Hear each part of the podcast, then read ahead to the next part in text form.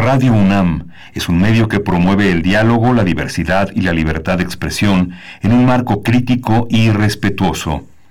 Los comentarios expresados a lo largo de su programación reflejan la opinión de quien los emite, mas no de la radiodifusora.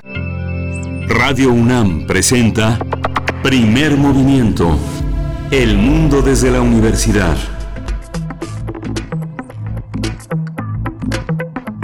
Buenos días, bienvenidos, bienvenidas a Primer Movimiento en este miércoles, ya es miércoles 9 de septiembre de 2020, son las 7 con 3 minutos de la mañana, esto para la hora del centro del país. Estamos aquí transmitiendo precisamente desde la Ciudad de México, eh, totalmente en vivo, de manera remota, una buena parte del equipo, a través del 96.1 de FM, del 860 de AM y también nos encuentran de manera digital en www.radio.unam.mx. Allá en cabina, en Adolfo Prieto, se encuentra Uriel Gámez en los controles técnicos, acompañado de Socorro Montes. Eh, no, Uriel Gámez no está en los controles técnicos, sino Socorro Montes y Uriel está en la producción ejecutiva, por supuesto. Del otro lado del micrófono, de manera remota desde casa, Miguel Ángel Quemain. Buenos días, ¿cómo estás esta mañana? Hola, Berenice. Buen día. Con un picor en la nariz que me agarró justamente cuando me pasaste la palabra. Bueno, pues Buenos días a todos. ¿Eh? Aquí te acompaño en lo que se te va el picor. Tú, tú nos avisas. Para eso estamos, querido Miguel Ángel. Gracias, eh, Berenice. Pues le damos la bienvenida también a nuestros amigos de la Radio Universitaria de Chihuahua, como todos los días de 6 a 7 de la mañana en Ciudad Cuauhtémoc, Ciudad Juárez y la ciudad de Chihuahua. Eh, ahora con, con tantas cosas, con tantas novedades en ese gran estado, nos escuchamos de 6 a 7, de 7 a 8 en el horario de la Ciudad de México. Y tenemos un día muy interesante. Vamos a empezar en este miércoles de lectura con literatura.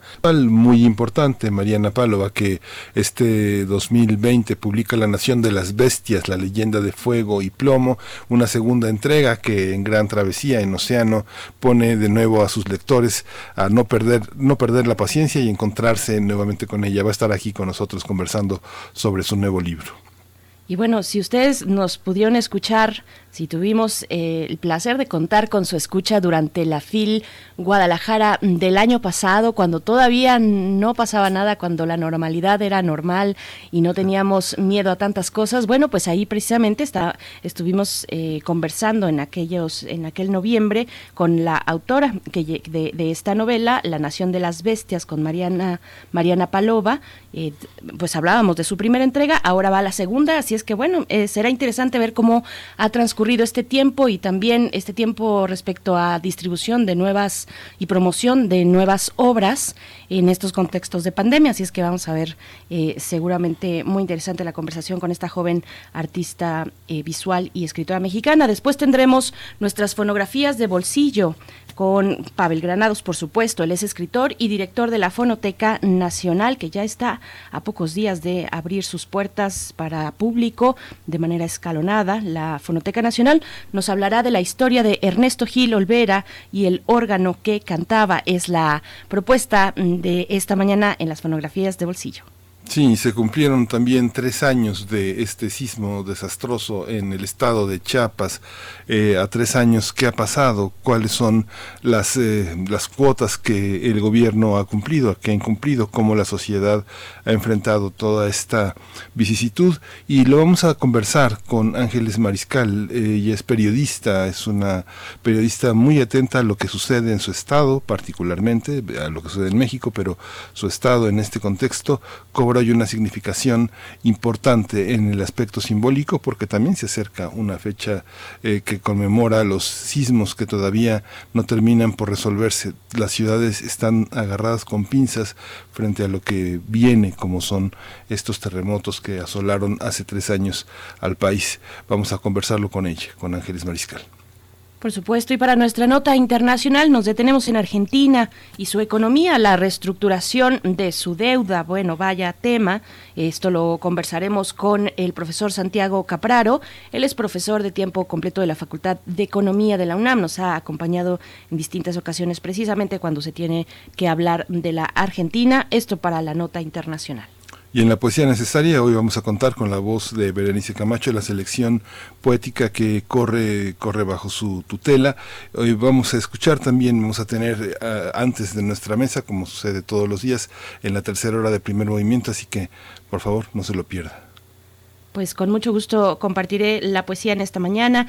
Después tendremos nuestra mesa del día, como acostumbramos, nuestra mesa del día en este miércoles que está dedicado pues a hablar de los 75 años del fin de la Segunda Guerra Mundial. Bueno, yo creo que tiene mucha vigencia hablar en este contexto de lo que está ocurriendo ahora, precisamente con las reminiscencias de ideologías políticas, eh, con reacomodos, con una idea de Europa también que ahora eh, se ha visto pues de esta manera articulada como lo hemos visto con sus adversidades con sus necesidades en fin con sus altos estándares también incluso ahora eh, para, para algunos países que, pretenden estar o permanecer. Bueno, pues lo vamos a conversar con la maestra Sara Mariana Benítez Sierra. Ella es historiadora por la Universidad Iberoamericana, realizó una instancia académica en Leiden University en Países Bajos, es estudiante del posgrado en artes visuales también de la FAD de la UNAM y actualmente colabora en Defensores de la Democracia,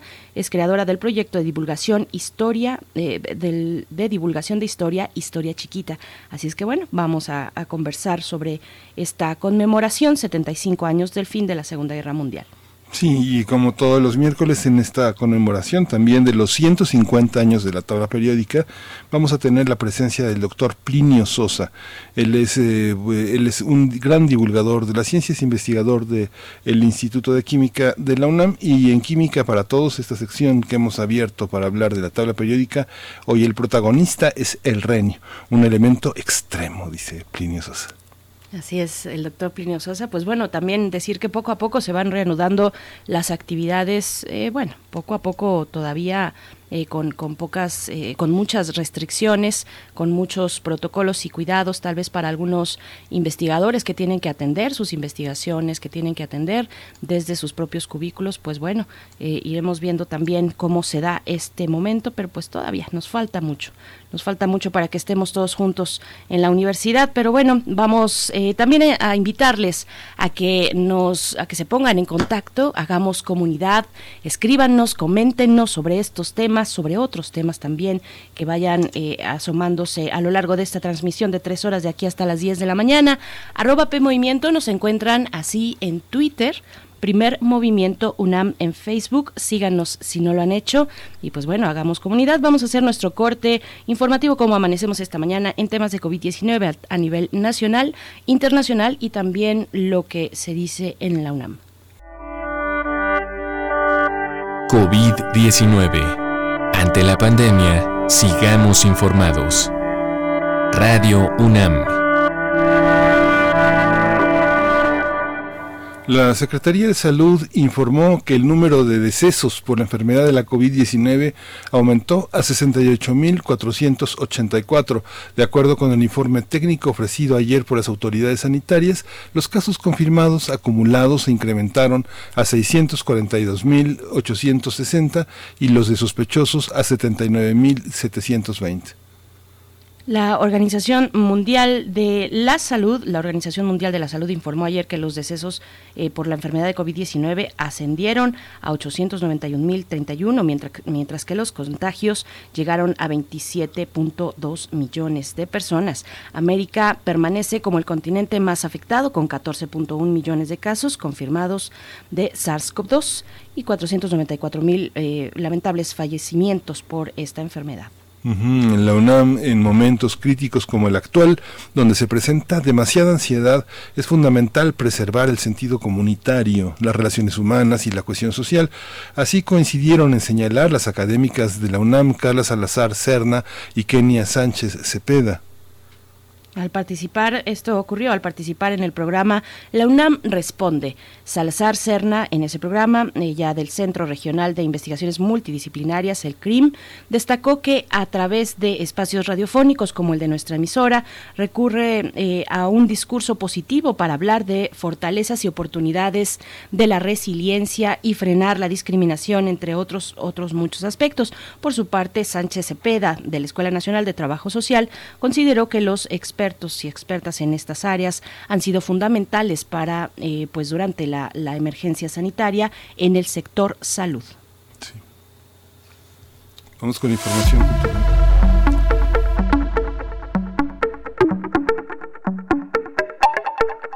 la información cultural, este miércoles continúa eh, el foro Desnormalizar al Museo. Este foro se realiza en el marco del programa El Sector Cultural tras la pandemia, reflexiones críticas que organiza la Cátedra Internacional Inés Amor en Gestión Cultural.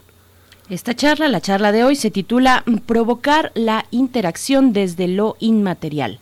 Participan en ella María Emilia Beller, directora de Universum, Museo de las Ciencias, eh, UNAM, México, también Andrés Roldán, director del Parque Explora en Colombia, el Parque Explora en Colombia, qué bonito, y William T. Harris, él es director de Houston Space Center, y bueno, la conducción está a cargo de Silvia Singer, directora general del MIDE, del Museo Interactivo de Economía. Esta transmisión, la transmisión de esta charla se llevará a cabo a las 11 de la mañana a través del canal de YouTube de la Cátedra Inés Amor. Muy sencillo llegar y poder eh, pues acercarse a esta charla y a las que han tenido previamente también. Miguel Ángel, nos vamos a ir con música.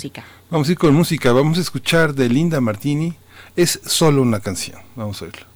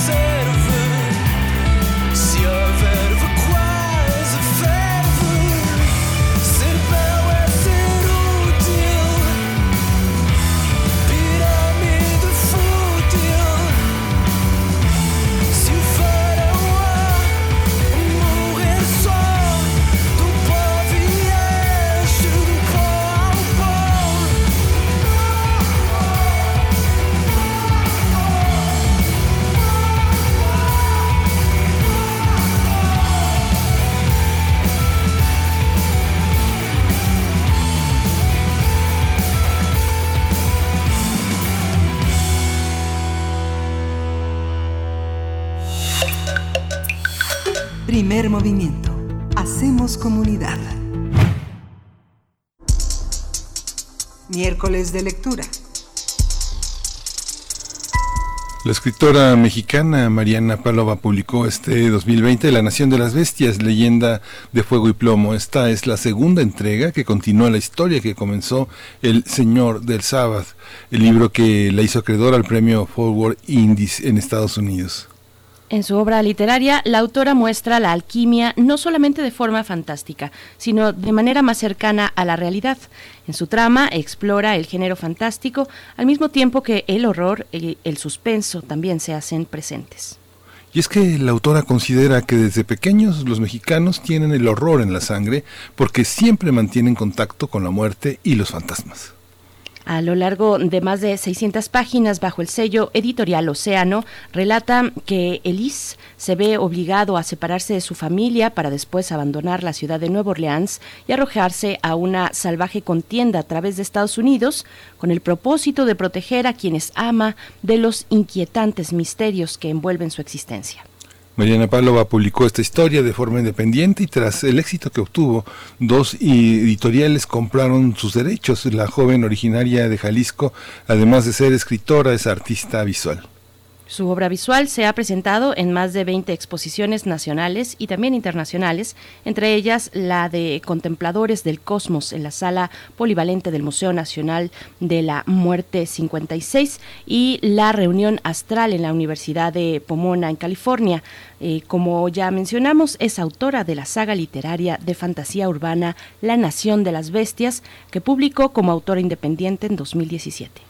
Vamos a conversar con ella sobre este segundo tomo de la saga, La Nación de las Bestias. Este día nos acompaña, está en la línea ya eh, Mariana y le damos la bienvenida, bienvenida y las gracias por estar con nosotros. ¿Cómo estás Mariana? ¿Cómo, cómo te recibe, eh, cómo recibe la pandemia este segundo tomo? Bienvenida a Primer Movimiento. Hola, pues muchas gracias por el espacio. Este ha sido un poco complicado, la verdad. Eh, cuéntanos, Mariana, cuéntanoslo todo. Queremos saber precisamente, permíteme nada más dar un, contexto una vez más, Mariana. Eh, no sé si, si, tú recuerdas, bueno, el en, en, el contexto mismo de la FIL Guadalajara, hablábamos el año pasado contigo, entre tantas entrevistas que tuviste, pues estuvimos por ahí con Radio mm, UDG, eh, Radio Universidad de Chihuahua, y hablábamos del, primer tomo, de la primera entrega. Eh, ¿Cómo ha sido este año? ¿Cómo ha sido eh, en este contexto de, pandemia darle difusión? Donde, por supuesto, el, eh, pues el medio digital es fundamental para promocionar todas estos estas novedades, ¿no? Pues mira, ha sido muy curioso porque sí ha sido muy diferente al año pasado donde movimos la Nación de las Bestias, más que nada por medio de ferias y eventos presenciales entonces, este año todo ha tenido que ser digital. De hecho, el libro se, se retrasó muchísimo. Se supone que iba a ser publicado por allá de mayo, eh, pero pues por cuestiones de la pandemia pudo, apenas pudo salir este mes, pudo terminar de distribuirse. Y sí hemos tenido que hacer todo digital, pero también como que me trajo a mis raíces otra vez, porque como saben, pues yo autopubliqué el primer libro, eh, pues por mi cuenta y todo fue también digital, entonces gran parte de las ideas de las campañas para la publicación de este libro pues han venido de mi experiencia como autopublicada y es curioso cómo eh, ahora pues precisamente las personas que siempre hemos dependido de este medio digital ahora tenemos cierta ventaja por nuestra experiencia entonces está siendo bastante gratificante sí es muy difícil no poder estar en contacto con mis lectores poderlos abrazarlos tomarme fotos con ellos pero pues estamos haciendo todo lo que podemos. Este libro, para que nos pongas en contexto, Mariana, eh, es la segunda parte, es la segunda entrega de una historia que, eh, que empezó también en el mismo contexto geográfico, topográfico que se sitúa ahora, con un poco con el, en el mismo caldero de creencias. Eh, cuéntanos un poco cómo, cómo, la, cómo se hace una segunda parte de una saga y el contexto que abre en la primera, en la primera entrega. Pues mira, el primer libro eh, se desarrolla en Nueva Orleans, es sobre este chico llamado Liz que va a Nueva Orleans a buscar a su padre, pero pues él tiene ese detalle de que no puede soñar. Y entonces mientras está despierto tiene estas pesadillas horribles que lo persiguen.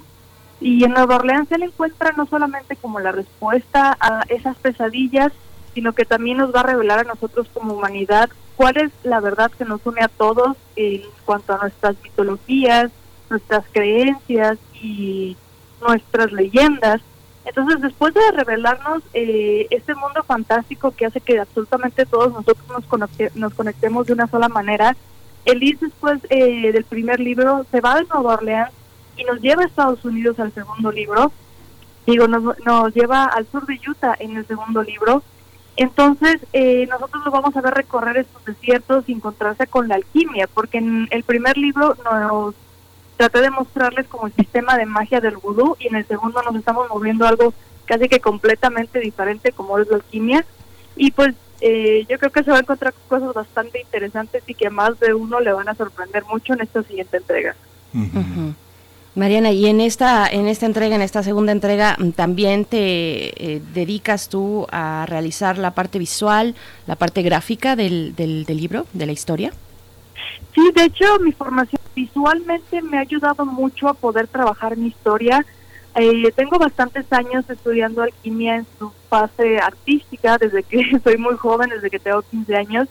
Entonces, todos mis conocimientos sobre simbolismo, sobre analogías y este tipo de representaciones herméticas, las traspolo a mis trabajos, a mis trabajos literales en cuanto a los colores que ves, hasta los edificios que aparecen en el libro tienen un porqué, formas, sus columnas, sus colores, todo tiene un trasfondo eh, hermético que si ves no, eh, bueno, no es tan literal, bueno, no es tan evidente para el lector.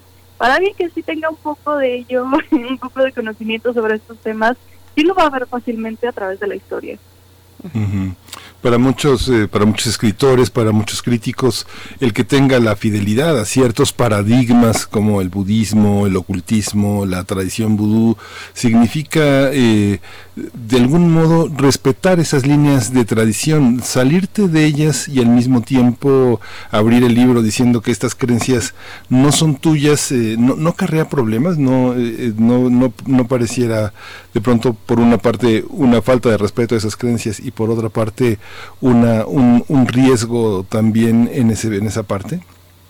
Siempre es complicado como narrarlas eh, algo a lo que no hemos pertenecido desde nuestras raíces.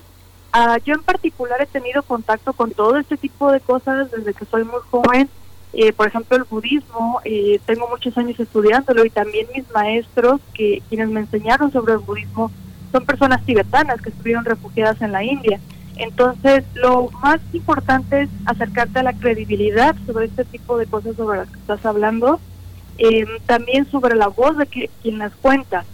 Por ejemplo, Elise es un inmigrante eh, caucásico que está viviendo estas experiencias y está conociendo a todas estas personas de estas culturas. En mi caso es muy parecido porque pues yo también soy una inmigrante y también pues tengo ese, ese rasgo privilegiado, lo que es eh, en nuestra sociedad pues ser blanco. Entonces Elis también lo vive de esa manera. Em, siempre es difícil tratar de plantear estas cosas, eh, sobre todo cuando han sido parte de tu vida de alguna manera, que tratar de cruzar un límite.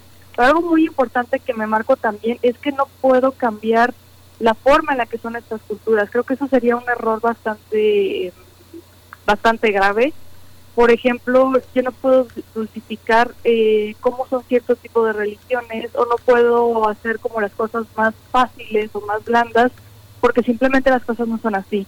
Entonces tiene su grado de complejidad, pero siempre está, eh, hay que tener en mente no hacer estereotipos de cierto tipo de personas o tratar de describirlos con el mayor respeto posible.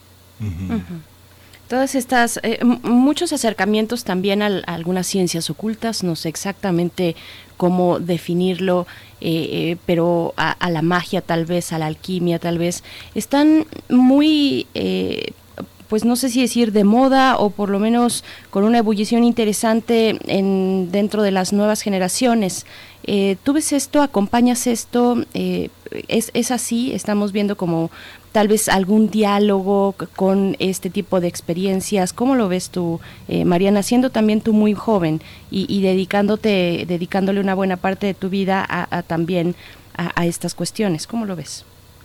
Pues mira, yo siento que hay una especie de resurgimiento eh, en el interés de este tipo de materias por el hecho de que tal vez estamos un poco, este, estas generaciones están un poco agobiadas de tanta tecnología, eh, tal vez de falta de, de, capacidad de asombro, que es algo que nos pasa mucho como seres humanos últimamente. Perdemos nuestra capacidad de asombro y tal vez estamos buscando en lo fantástico o en lo desconocido una forma de recuperar esa parte de nuestra humanidad.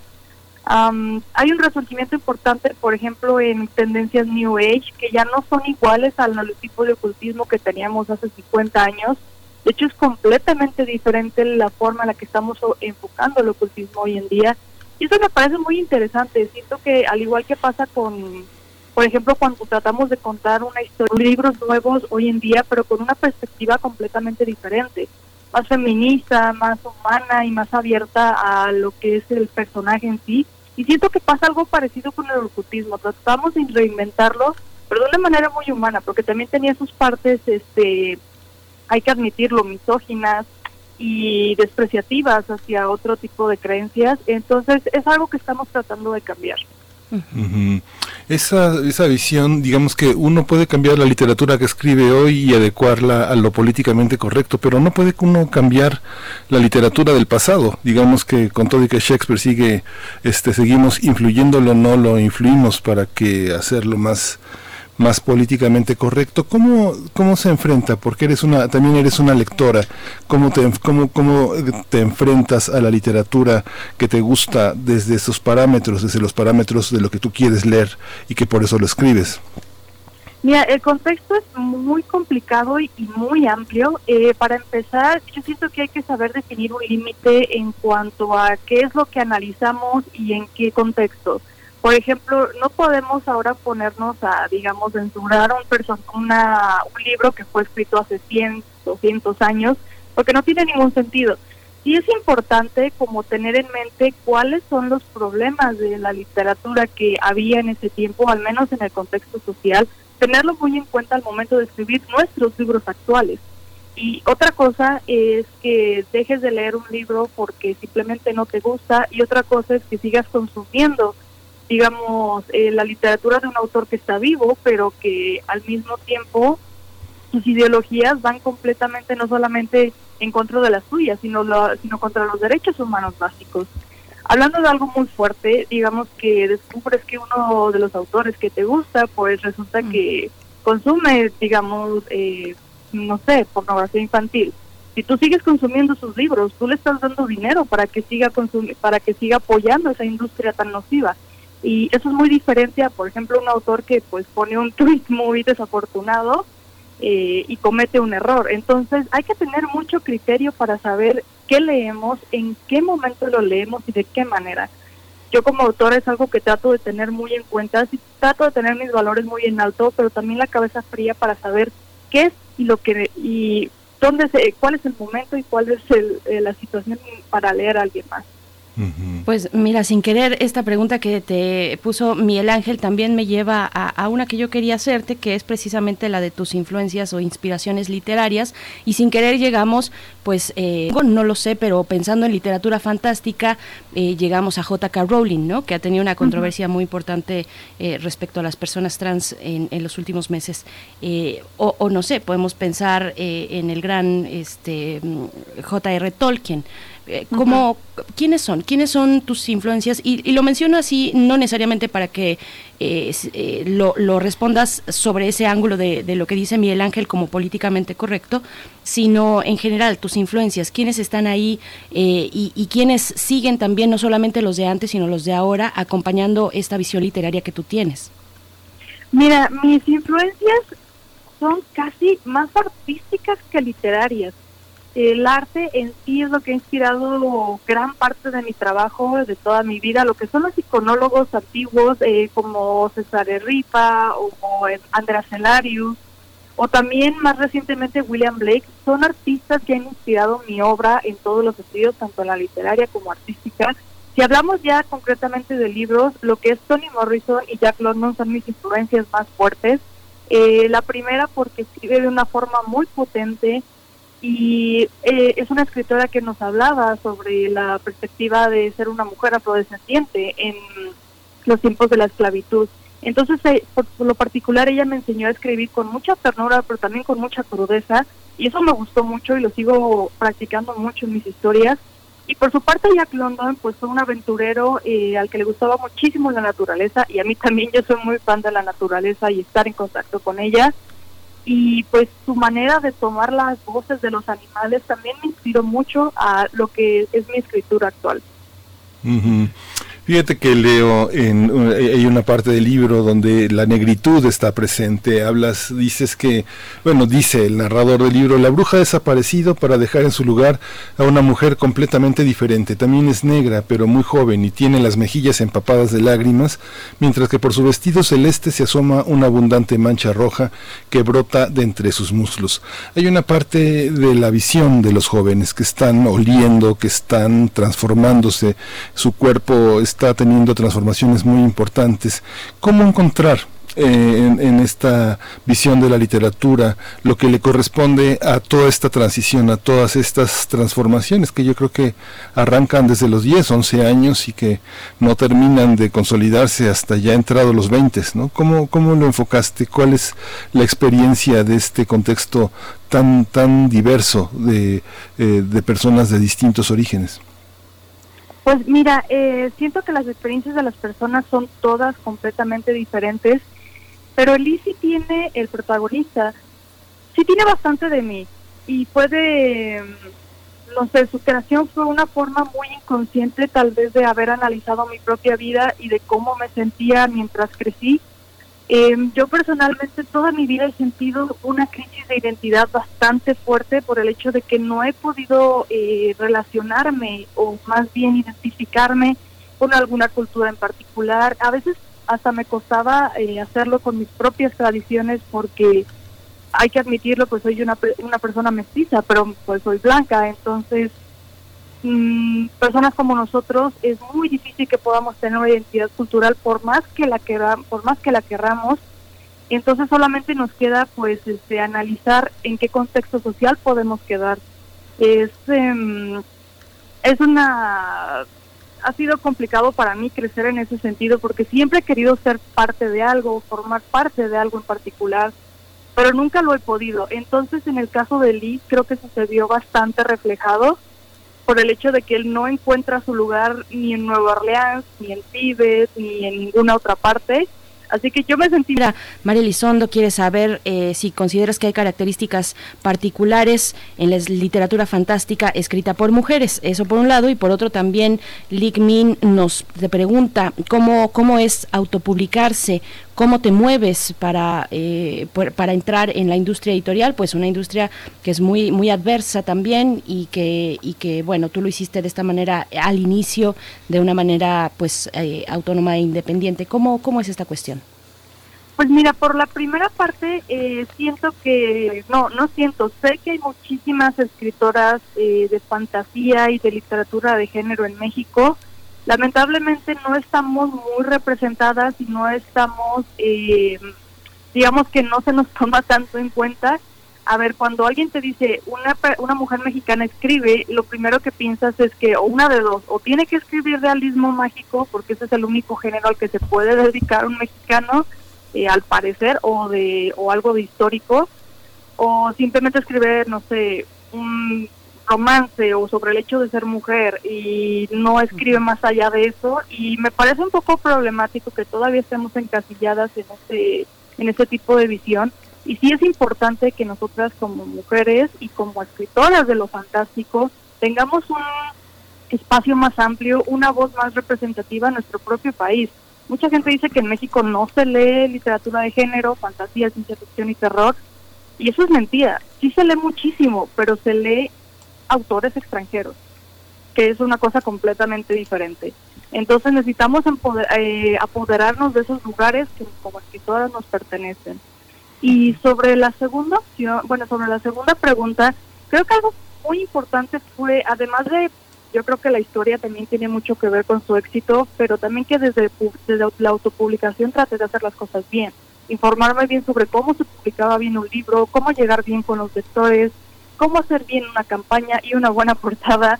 Entonces todo eso tuvo que ver y para que pudieran llegar esto lo que son los contratos editoriales. Este, este libro mm, eh, tiene también el propósito mm, de circular en, en, otros contextos, sobre todo en los contextos a los que alude el libro. Eh, el próximo noviembre eh, van a ser las elecciones en Estados Unidos.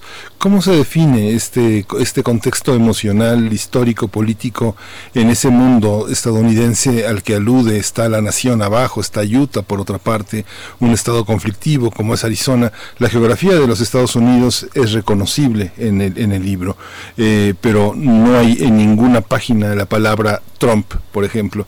¿Cómo, ¿Cómo se define este un libro? ¿Cómo entra en contexto en un mundo tan convulso como son hoy los Estados Unidos, con revueltas raciales, con jóvenes que hoy tratan de marcar una dirección distinta para su país?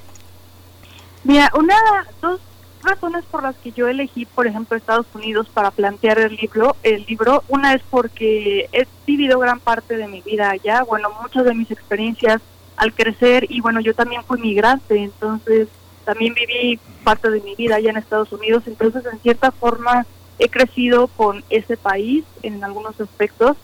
Eh, y la segunda razón es porque aunque mucha gente de allá se niegue a reconocerlo, es un país construido por migrantes.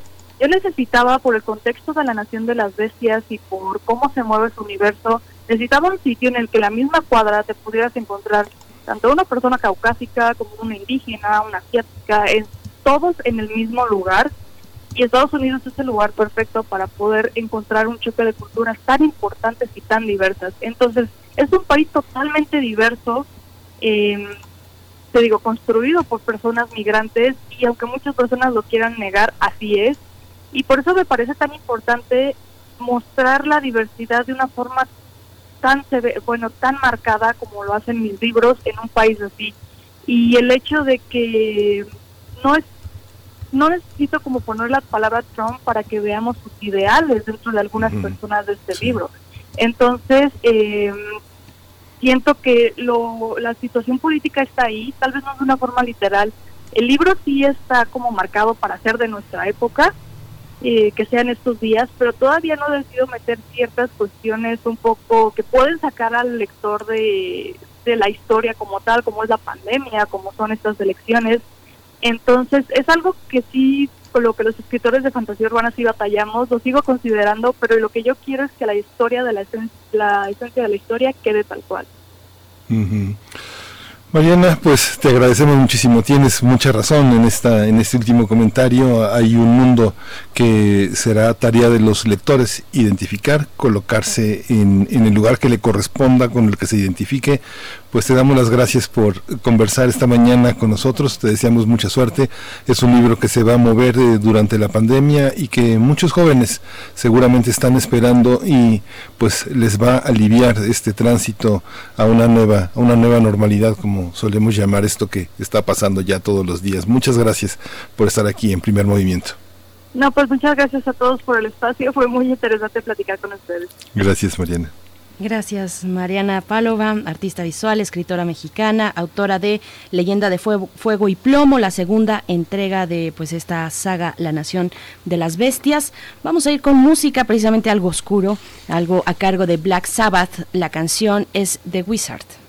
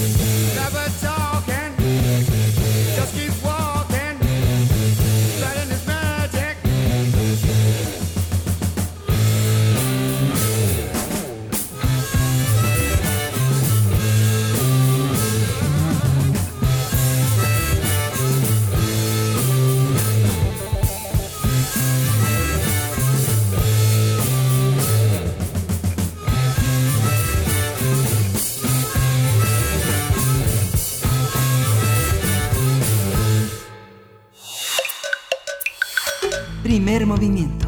Hacemos comunidad. Fonografías de bolsillo. La historia de Ernesto Gil Olvera y el órgano que cantaba es el tema de esta mañana para las fonografías de bolsillo con nuestro querido Pavel Granados, que ya está en la línea en primer movimiento. Él es escritor y director de la Fonoteca Nacional. ¿Cómo te encuentras esta mañana de miércoles, Pavel? Bienvenido. te saludamos Miguel Ángel Quemain y Berenice Camacho. ¿Cómo estás? Pues muy contento de escuchar, como todos los miércoles. Me pone muy contento de despertarme y escucharlos a ustedes dos.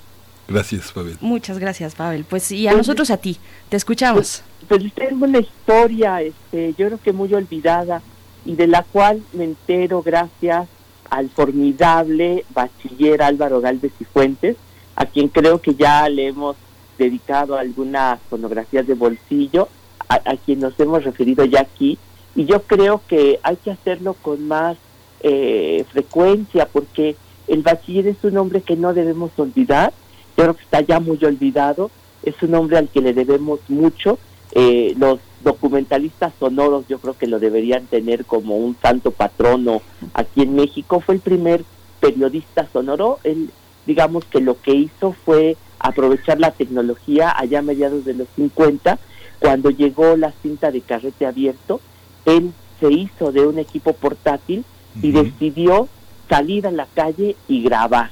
Eh, y bueno, eso pues hoy nos, nos parece que es lo de siempre. Yo acabo hace unos minutos de grabar unos mensajes este, de voz para enviar por WhatsApp, pero lo que es tan común hoy, pues alguien lo hizo por primera vez con resultados verdaderamente revolucionarios. El bachiller lo que hizo fue tener un programa de radio allá en los años 50 que se llamó Donde menos lo espere. Era verdaderamente fascinante, yo creo, para la gente que escuchaba el programa, escuchar un locutor que decía, ¿dónde andará el bachiller? Bueno, pues vamos a, es una sorpresa, cada semana era una sorpresa. Los domingos, los, domingos en la noche decía el locutor de la estación de la XW, ¿dónde se encontrará el bachiller? Vamos a donde esté los micrófonos, donde menos lo espere. Y el bachiller ya sea que dijera que estaba, eh, por ejemplo, uno que me emociona mucho es pensar, quien decía, el bachiller de un lado se ve un muro del otro lado otro muro lejano y se pierde en la inmensidad, estamos ante un portón porfiriano, del otro lado se ven unos árboles, una especie de bosque, estamos a la entrada del manicomio de la Castañeda, vamos a entrar y seguíamos al bachiller a, a, donde, pues, donde uno menos lo esperaba, o bien decía el bachiller, estamos en una casa, uno pensaría que estamos en, en una guardilla porque vamos a entrevistar a una clarividente y bueno, uno de estos programas, transmitido en 1956, es el que el bachiller le dedicó a un hombre que a lo mejor no sé si hoy todavía la gente, puede ser que sí, siga todavía recordando el nombre de Ernesto Gil Olvera. Pero pues para mí era un hombre que se había perdido un poco en el tiempo. Eh, pensé que era, pues sí, había sido un músico eh, que había era famoso porque tenía un órgano que hablaba y lo anunciaban en los discos, en el teatro, en el cine, en las giras, en los programas de radio como Ernesto Gil Olvera y el órgano que canta.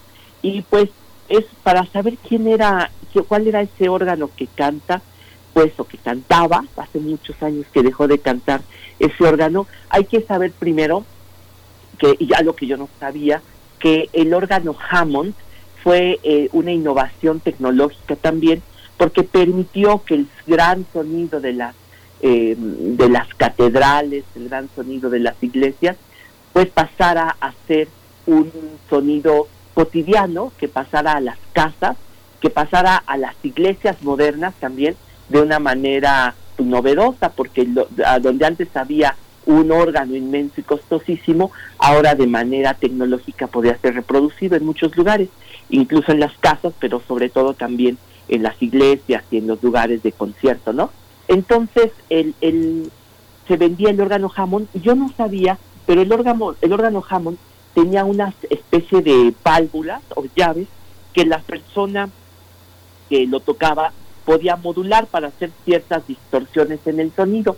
Pues allá en Guadalajara, a principios de los años 50, em, había un lugar que se llamaba La Flor de Jalisco, una, un restaurante que se encontraba ahí en, la, en el centro de la ciudad y donde pues había, se comía naturalmente para ser que muy rico y había eh, personas que tocaban en el restaurante.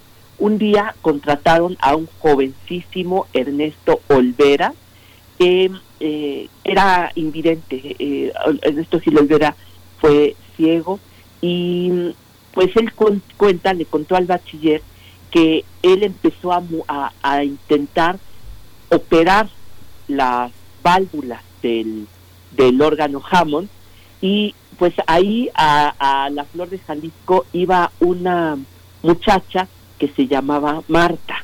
Pues naturalmente eh, eh, Ernesto Gil Olvera solo la conocía por su voz, por su proximidad, hizo platicó con ella y un día que ella llegó, él lo primero que hizo, la primera voz que le sacó al órgano fue la palabra Marta. De tal manera que Marta cuando llegó al restaurante y escuchó su nombre, pues seguramente se emocionó muchísimo, pero a partir de entonces eh, Ernesto Olvera se motivó a, mover las válvulas y a sacar sonidos, a sacar fonemas del el órgano Hammond, cosa que después nadie eh, reproduciría ese milagro de escuchar al órgano eh, hablar y naturalmente cantar, porque cada tecla podía ser modificada, entonces el órgano pues podía eh, cantar. Entonces el, el Ernesto Olvera que es, yo creo que se llamaba Gil, pero con G y L, modificó su nombre para hacer H I L L y volverse un poquito más internacional y hacerse Ernesto Gil Olvera y el órgano que canta. Entonces, pues lo fueron a llevar a, promoverlo, eh, finalmente lo llevaron a grabó un demo para que fuera conocido por alguno de los empresarios y empezó a causar sensación eh, Ernesto Gil Olvera, teniendo, además quiero decirles otra cosa, era un muchacho de apenas 15, 16, 17 años, porque la fama la alcanzó a los 18 años. A los 18 años ya era un fenómeno artístico, ya la gente lo iba a ver al teatro, lo escuchaba en el radio, se sorprendía porque efectivamente cuando uno escucha al órgano que canta, efectivamente uno escucha las palabras producidas por un aparato. Y por suerte Ernesto Gil Olvera grabó algunas películas. En alguna y gracias a eso lo he podido ver. Es fantástico ver cómo lo que él está haciendo es con, con una mano tocar las teclas para eh, la, tocar la melodía y al mismo tiempo lo que hace es operar una serie de válvulas que lo que hacen es hacer una M, una T, una L, pues él iba, fue una cuestión completamente artesanal, uno pensaría, bueno, ¿cómo le hacía para crear estos fonemas? Y es una cuestión completamente de una intuición y de una de un dominio del instrumento que como les decía nadie volvió a tener.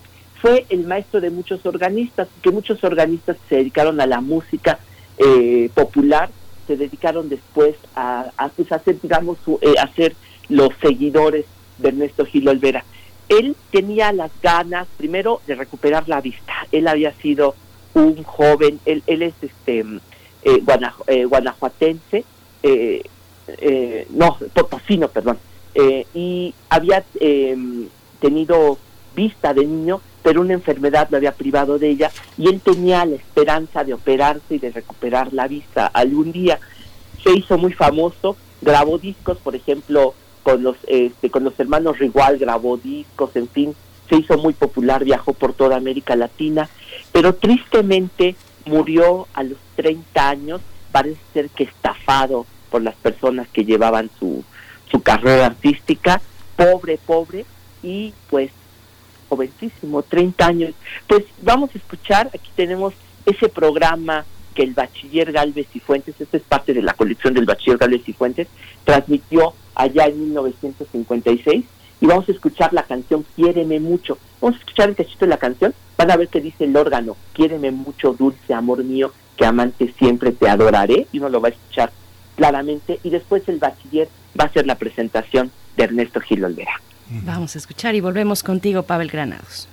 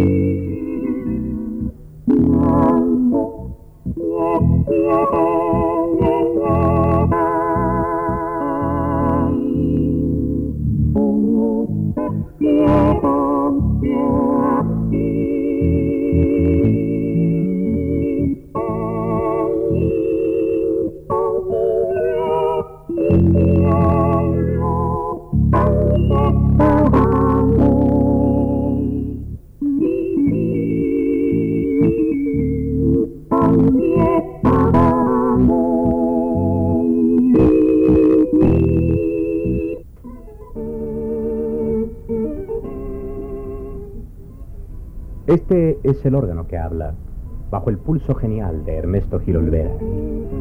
El público se hace lenguas, los comentarios surgen por todas partes, en la prensa, en el radio, eh, en la televisión. A Ernesto Gil Olvera le llueven contratos para discos, para el cine, para giras, para el extranjero. Independientemente de su facultad de hacer hablar al órgano, Ernesto Gil Olvera es un músico natural con un gran sentido artístico un estilo muy propio, un empeño de originalidad, un dominio técnico admirable y, sobre todo con una voluntad de hierro e inquebrantable de superación. Muchas gracias a él, al señor Velasco, al señor de Meriche y al señor Echeverría de la empresa del Teatro Iris, por haber permitido que nuestros micrófonos llevaran por primera vez al radio auditorio la impresión de este concierto insólito.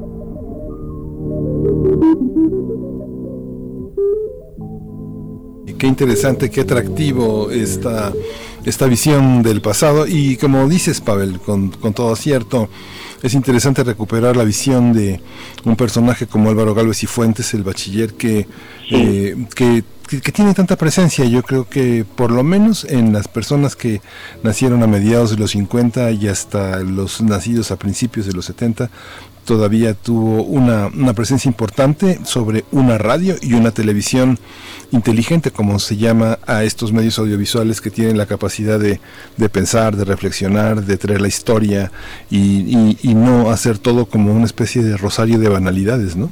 Así es. Y además, oye, fue el creador de la telesecundaria, en lo cual hoy que estamos viviendo esta realidad de la, de la educación a distancia, pues es yo creo que uno de los pioneros, ¿no? Sí. Por supuesto. Pues, y, y que Qué interesante escuchar cómo un hombre como Ernesto Gil Olvera, un hombre ciego, hace hablar, hace hablar al órgano. es una técnica insólita. Sí, eh, qué interesante, Pavel. Hoy sería ya, pues, digo, ya no tiene el menor chiste porque hay una tecnología, pero esto habla de, de un talento personal único. Y yo creo que sí, qué interesante que el bachiller nos lo recuerde, ¿no? sí yo pensé también, y ahorita en lo que estábamos escuchándote, pienso también en los sintetizadores después. Sí, eh, claro años después, ajá, que también pueden hacer efectos muy interesantes. Bueno, me parece que es una década ahí que tenemos que explorar, 1950, con respecto al sonido, a la modificación del sonido, eh, que ya se va acercando también hacia, hacia lo electrónico, no necesariamente en este caso, pero, pero pues te agradecemos mucho que lo traigas a estas fonografías de bolsillo, querido Pavel Granados. Nos escuchamos el próximo miércoles y ya pronto eh, abre, eh, tiene ya la reapertura al público la Fonoteca Nacional, ¿verdad? Nada más brevemente. De octubre. Mientras tanto, hay, por favor, ahí en, nuestra cartelera digital. Estamos haciendo todas las semanas actividades. Perfecto, pues ahí estaremos. Muchas gracias, Pavel Granados. Nos vemos el próximo miércoles. Hasta luego. Hasta luego, Pavel. Y pues ya nos dieron las 8, les despedimos a la radio universitaria de Chihuahua, eh, nos escuchamos mañana de 6 a 7 en el horario, de Chihuahua y de 7 a 8 en el horario de nuestra capital, la Ciudad de México. Vamos al corte y regresamos, no se vaya de Radio 1.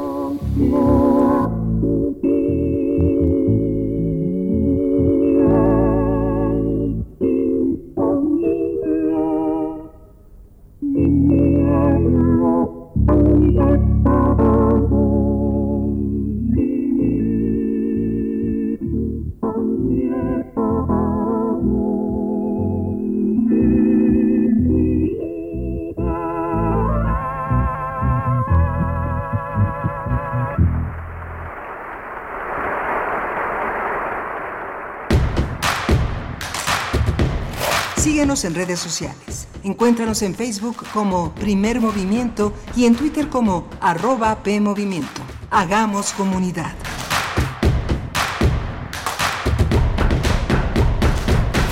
¿Te acuerdas de...? Pero te peinas, ¿eh?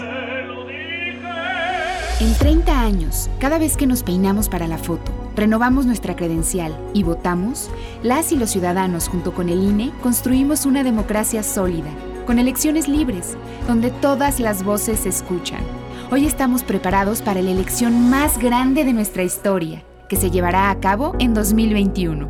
Contamos todas, contamos todos, INE. Buenos días compañeros, mi nombre es Jair y soy un alcohólico drogadicto.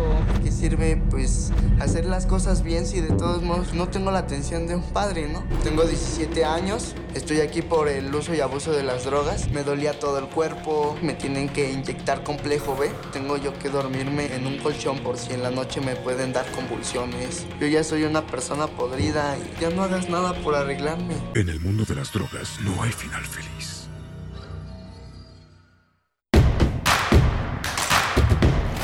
Encuentra la música de primer movimiento día a día en el Spotify de Radio UNAM y agréganos a tus favoritos.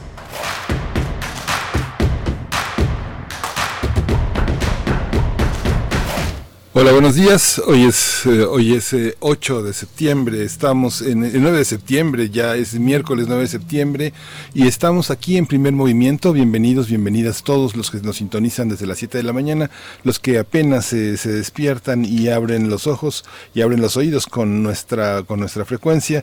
Está Uriel Gámez en la producción ejecutiva, está Socorro Montes en el control de la cabina y Berenice Camacho está del otro lado de la línea también conduciendo este esta emisión de primer movimiento que concluye hoy a las 6 de la mañana. Por supuesto, Miguel Ángel Quemain, muy buenos días a ti, a toda la audiencia, a los que se suman en estos momentos, como el caso de la radio Nicolaita. Llegamos por el 104.3 de la FM, llegamos a Morelia.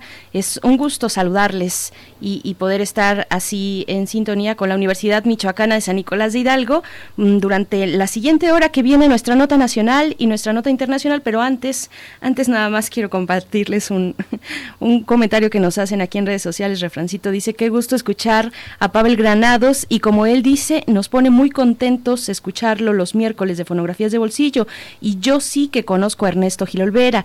A mí me daba miedo de chiquillo, sentía que tenía una mujer pidiendo ayuda adentro, era increíble. Bueno, pues eh, está muy curioso. Sí, sí, puede ser, puede ser. Yo creo que no nos deja eh, al margen de lo que podemos eh, experimentar, las sensaciones que podemos experimentar con estos, pues de aquel momento, esos, pues eh, modificaciones, en este caso al órgano, esos inventos eh, musicales, sonoros, esa posibilidad de, atreverse a modificar el sonido me parece extraordinario. Y pues bueno, todo lo que nos produce, eh, hasta la locura nos puede llevar por ahí el workshop de eh, de la BBC en los años 50-53, entre 53 y 58 en la BBC, donde era el laboratorio experimental sonoro de la BBC, pues decían algunos, o existía la leyenda de que de ahí salían enloquecidos por la cantidad, por, por la forma en la que, que, que tomaba, digamos, la plasticidad del, del, ruido y del sonido que se podía experimentar en esos laboratorios.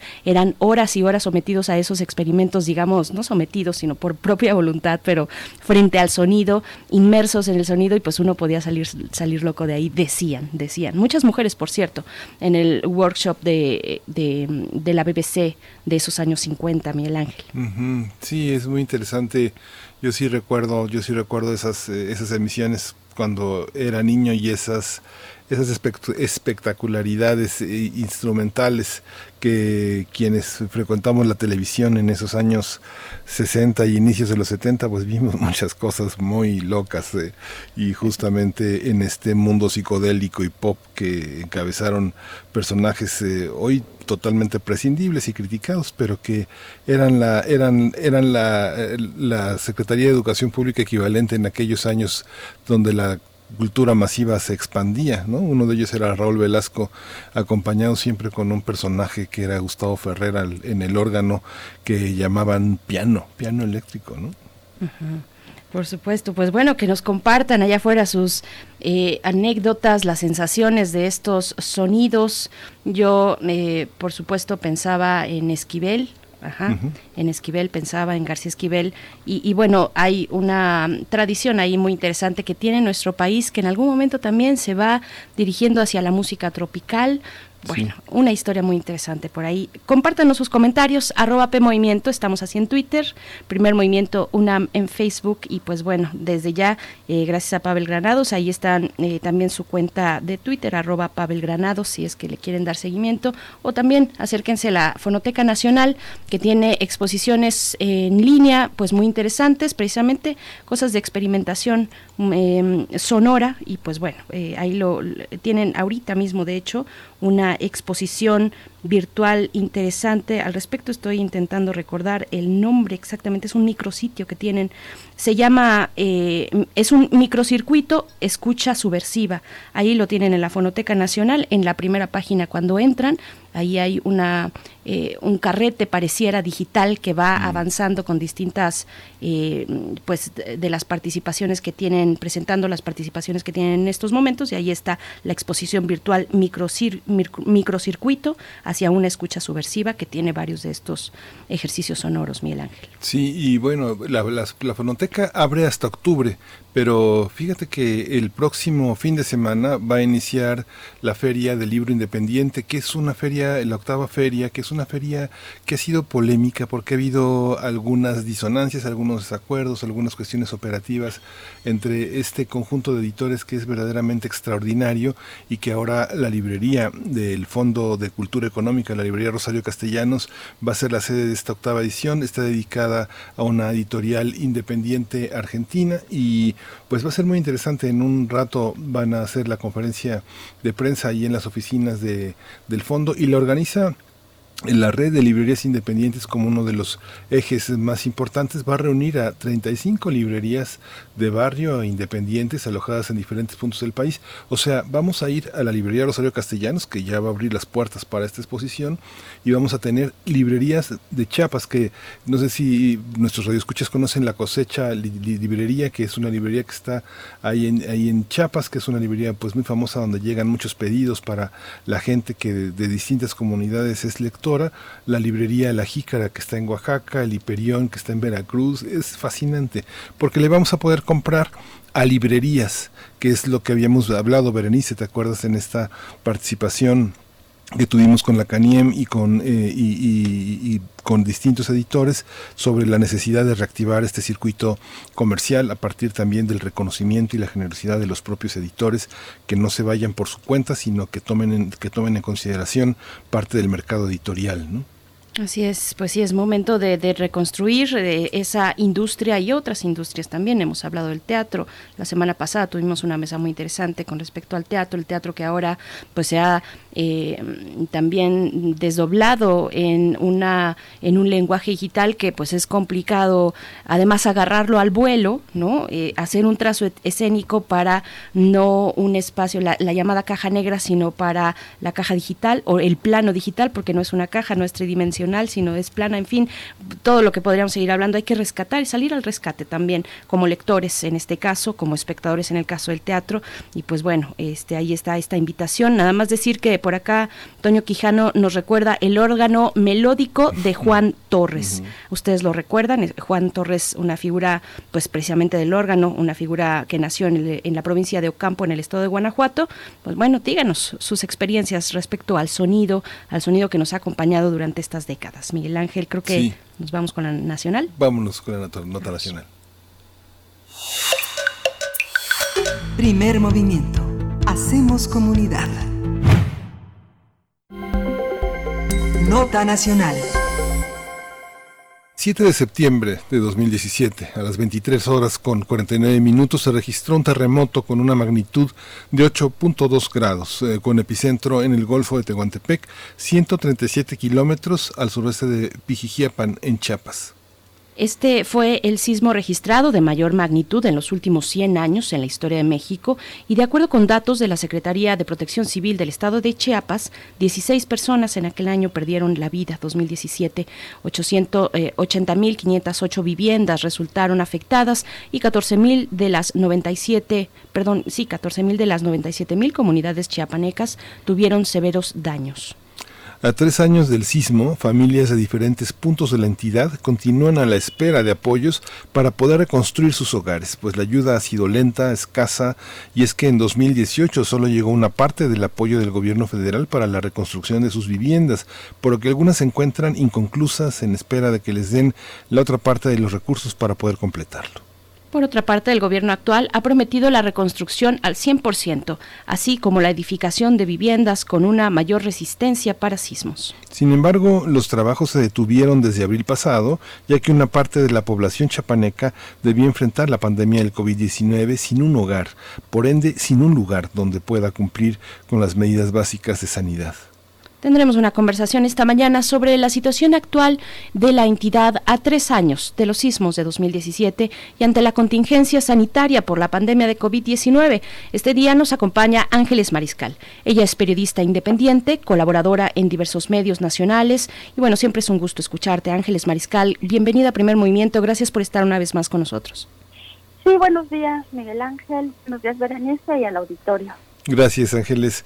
Pues eh, eh, esperamos como un balance, como por dónde empezar, Ángeles, por dónde piensas que desde tu punto de vista de periodista afianzada ya podríamos empezar a entender esta situación que pronto conmemorará a otros espacios de la República Mexicana.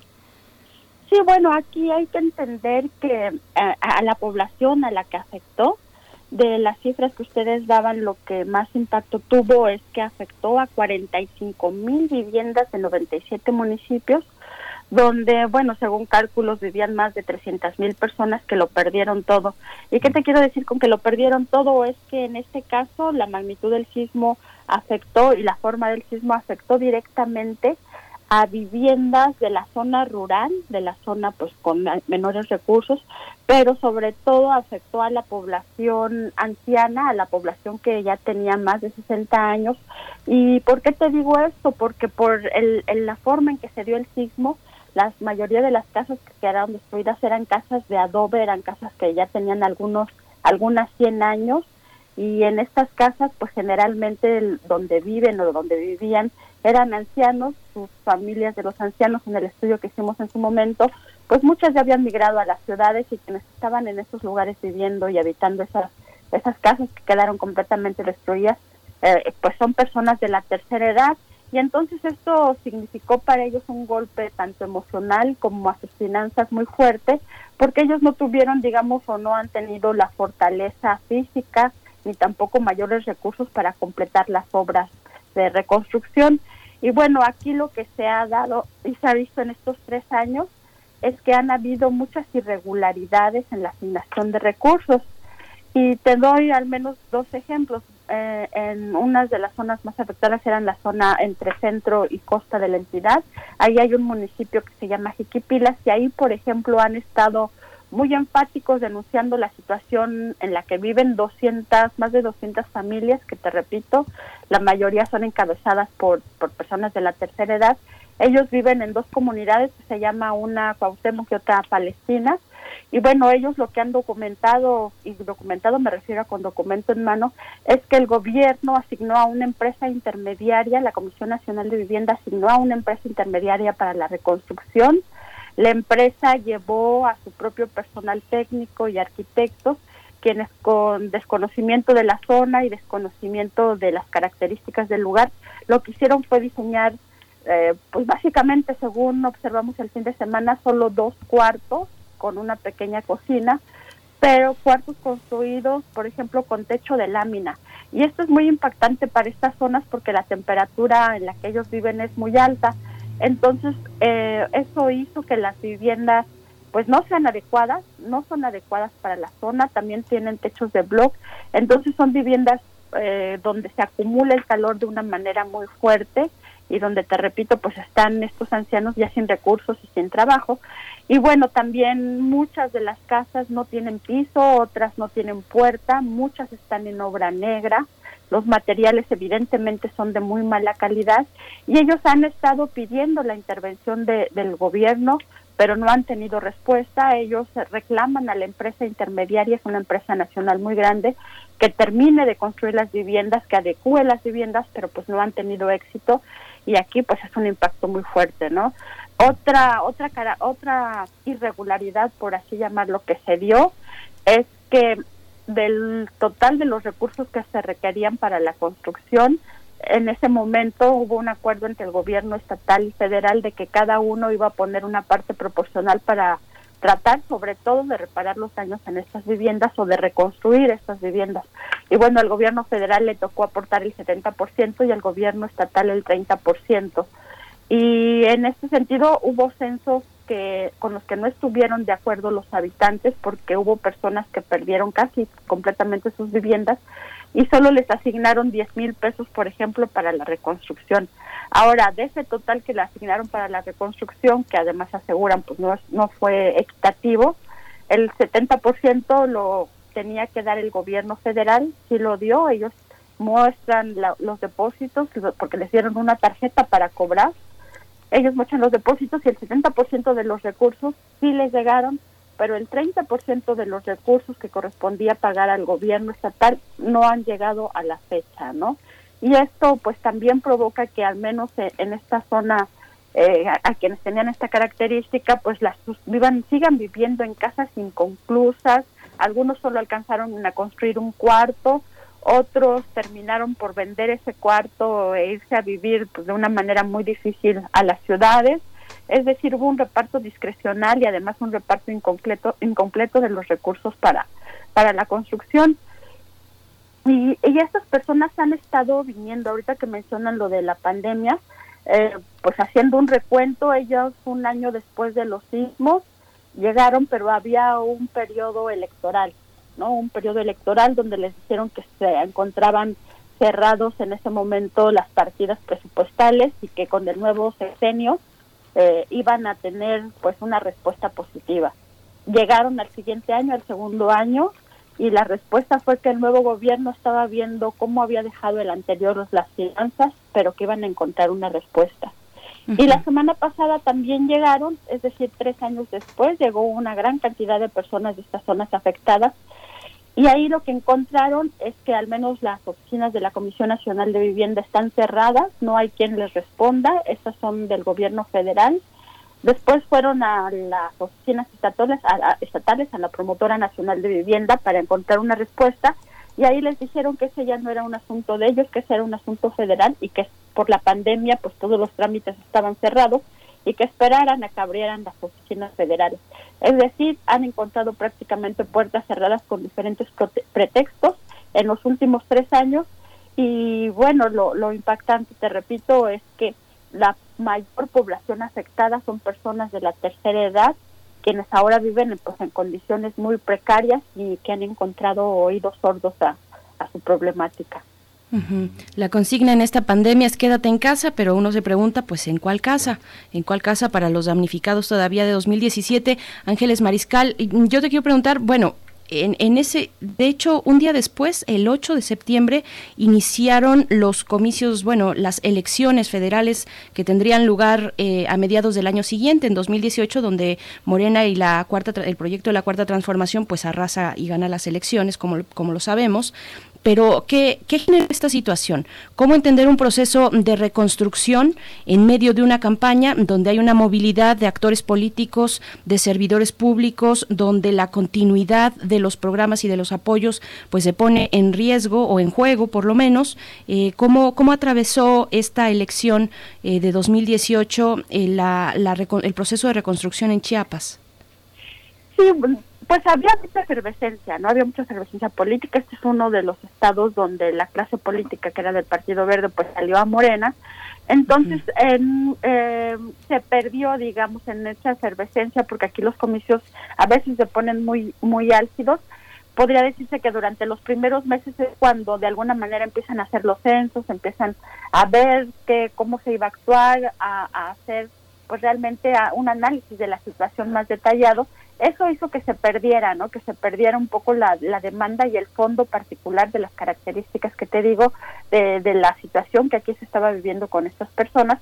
Entonces fue un periodo muy álgido. En ese primer año es que el gobierno federal sí logra en su mayor parte o en ese periodo electoral entregar el, el 70% de los recursos a la mayoría de las personas y empieza a hacer los tratos con estas otras empresas que, que pues francamente quedaron mal, pero en esa efervescencia política, pues bueno, las personas damnificadas por una parte también tenían la esperanza, la mayoría, que con un cambio de gobierno, pues la situación iba a cambiar y eso los mantenía con esperanza, además les fueron dando y eso también fue muy complicado, el dinero a cuentagotas, digamos, que les iban a dar 100 mil pesos, pues esta quincena les daban 20, la próxima quincena les daban 5, después les daban 10, es decir, fueron administrando esos recursos y bueno, quien ha construido al menos una casa o, un, o ha construido al menos un cuarto, sabe que si no tiene los recursos de lleno, eso significa que la obra o el costo de la obra se va a incrementar y se incrementó tanto porque iban parando como porque los los materiales se encarecieron, ¿no? Se incrementaron, pero pues te digo, fue un periodo donde le fueron administrando la entrega de los recursos o la promesa de construcción y de efervescencia política y eso hizo que se perdiera un poco la situación, además de que las personas pues tenían cierta expectativa sobre un cambio que sí se iba a dar en, en este proceso de reconstrucción, lo cual pues no, no se dio como como debió de haberse, haberse dado con esta población tan vulnerable. Las empresas eh, que hicieron todo este trabajo, pues lo que muestran, lo que se muestra en este, en esta asignación es un profundo desprecio, ¿no? Por las comunidades, no ningún interés de conocer con todo y que seguramente la gente asignada, ingenieros, profesionales, saben lo que está pasando, pero finalmente el dinero manda. Y te quería preguntar, Ángeles, ¿cuál es la situación de los chapanecos frente a sus propios eh, compatriotas chapanecos en, en, una situación como esa? Porque todas estas comunidades afectadas representan lo que una buena parte de la población quiere olvidar, no quiere ya ser y ah, parece que se voltea hacia otra parte para no ver esa ese dolor tan profundo y esa manera de enfrentar ahora la pandemia con, con, una mano atrás y otra adelante, sin nada. ¿Cómo se ve desde Tuxtla, desde San Cristóbal, desde otros escenarios más favorecidos todavía eh, esta, esta zona del Estado tan, tan, tan precaria hoy? Sí, eh, pues desafortunadamente la situación, como mencionas, es muy precaria para todos y no no necesariamente por vivir en la ciudad se tiene un mejor recurso económico. Aquí hay incluso casos eh, de personas que sobreviven con, qué sé yo, mil pesos a la semana, o sea, familias enteras. Y entonces eso hace que el encarecimiento de vida y la situación de pobreza sea generalizada. Y hay estudios muy interesantes, por ejemplo, del Colegio de la Frontera Sur o de otros, donde analizan lo que sería realmente la calidad de vida entre el campo y la ciudad y señalan que pues en el campo tienen muchísimas ventajas porque tienen al menos una zona más amplia, tienen a lo mejor recursos y aquí la tierra en la mayoría de los lugares es muy fértil para sembrar en el traspatio. Entonces como que se ha olvidado, fíjate que desafortunadamente se ha olvidado y sobre todo por esta característica que te digo que muchas de las personas que quisieron seguir viviendo en estos lugares y que viven en estos lugares pues son personas ya adultas porque sus hijos también por la situación precaria en la que viven han migrado a las ciudades. Entonces es prácticamente una situación de precariedad generalizada que hace que pues sí digan pero al menos ustedes allá tienen su, su terreno y sobre todo pues es muy difícil, es muy difícil, es muy difícil para estas personas también hacerles entender que ellas sí quieren seguir viviendo en estos lugares, pero en mejores condiciones, aun cuando sean pues los últimos años de su vida y aun cuando sus hijos pues, prácticamente ya no estén ahí, pero también se está planteando pues que muchos ahora con la pandemia regresaron a precisamente a estas medio viviendas, estas casas construidas pues de una manera inadecuada en el caso de las constructoras pero pues ha pasado mucho tiempo, ¿no? Prácticamente ahorita eh, estamos en la pandemia, ¿no? Y no, y eso hace que se mantenga como una especie de, limbo hacia esta situación, eh, no, no hay respuesta, te digo, la siempre de alguna u otra manera, en el caso de las autoridades, se zafan dar la solución, ¿no? Ahorita pues, les piden que esperen que pasen la pandemia y esperemos que no, pero todo indica que podría pasar otro año en las mismas condiciones y en y ahora en peores si consideramos que mucho un sector muy grande de la población eh, tuvo un quiebre en su economía y es muy difícil más ahora recuperarse o poder abonar a que estas personas puedan vivir sobre todo en condiciones de dignidad porque el Estado puede argumentar que ya tienen su casa aunque sean te digo dos cuartos con techo de lámina y sin piso y sin eh, puertas pero pues esa es, esa es una cuestión que también plantean mucho las personas de las comunidades, ¿no? El vivir, ¿qué significa vivir en dignidad? Y vivir en dignidad para ellos no es estar en un cuarto con esas condiciones, ¿no? Entonces sí es muy compleja ahorita la situación por, por el quiebre económico que trajo, que se acumula este sector a raíz de la pandemia. Claro, estamos conversando con Ángeles Mariscal, periodista independiente, acerca del estado de Chiapas a tres años de los sismos de 2017, el proceso de, reconstrucción atravesado pues por un proceso electoral muy importante, el de 2018, y ahora también por esta pandemia que nos azota en 2020. Ángeles Mariscal, yo te pregunto también sobre los edificios, las construcciones históricas antiguas, bueno, finalmente las iglesias, como, como es eh, una obviedad, pues concentran a una gran parte de la población, en muchos pueblos también, donde finalmente pues eh, se tuvo que eh, eh, considerar otro tipo de construcciones pues hechas ex profeso y, y para, para poder reunir a la población en torno a su fe. ¿Qué decir de, las iglesias? ¿Cómo va la reconstrucción cuando, bueno, no se trata de una casa que tal vez puede tener eh, unas eh, consideraciones menos estrictas de, eh, comparado con, un monumento histórico que puede ser eh, estar protegido, eh, en fin, con, toda esta vigilancia que, que, que, se pueda dar por parte del Estado también para con estos monumentos? ¿Qué decir de las iglesias? ¿Cómo va la reparación, la reconstrucción de estos monumentos? Sí, en este caso quien intervino fue eh, el, ay, se me fue ahorita el nombre, pero es uh, el Centro de Antropología e Historia, ajá, el Instituto Nacional de Antropología e Historia. Ellos intervinieron directamente para pues procurar que se guardaran todas las características que tienen, que como dice son edificios históricos, algunos del siglo XVIII, son iglesias, pero son edificios considerados históricos cuya reparación sí ha sido pues muy costosa en términos numéricos.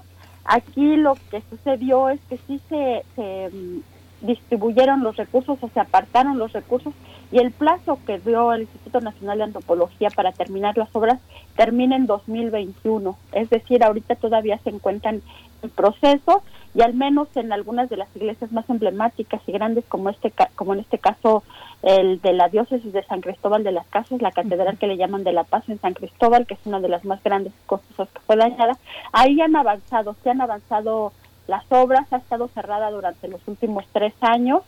Eh, nosotros tuvimos oportunidad de entrar hace unos meses y se ve, si lo ves en, desde afuera, pues a lo mejor algo lento, pero están reconstruyendo cada uno de los detalles lo mayormente apegados posibles con la supervisión de Lina y aquí el plazo es más grande, el plazo que se dieron y habrá que ver si se puede cumplir es 2021 para terminar estas obras. También hay otras iglesias eh, a lo mejor de menor tamaño y de menor antigüedad que, hubieron, que tuvieron daños, pero igual en este en este caso se distribuyó la reconstrucción a lo largo de los años en el entendido de que iban a tener por sus características una asignación de recursos considerables. Entonces esa de alguna manera va, por ejemplo en la diócesis, te digo, de San Cristóbal, han abierto parcialmente algunas, algunos pequeños espacios para que las personas continúen con su culto y también se ha visto que en algunos lugares, como en por ejemplo en el municipio de Venustiano Carranza, donde hay una iglesia igual del siglo XVIII, muy grande y muy valiosa, la población es muy devota y ha participado también en la, en la reconstrucción que aún continúa, ¿no? Aún continúa ese proceso de reconstrucción de estos edificios. Uh -huh. Fíjate Ángeles que bueno, sabemos que la gente de Lina es gente que se ha vecindado en, en estos lugares, es gente que lo conoce y es gente muy comprometida, sobre todo la que trabaja no solo en sitios históricos, sino en zonas arqueológicas.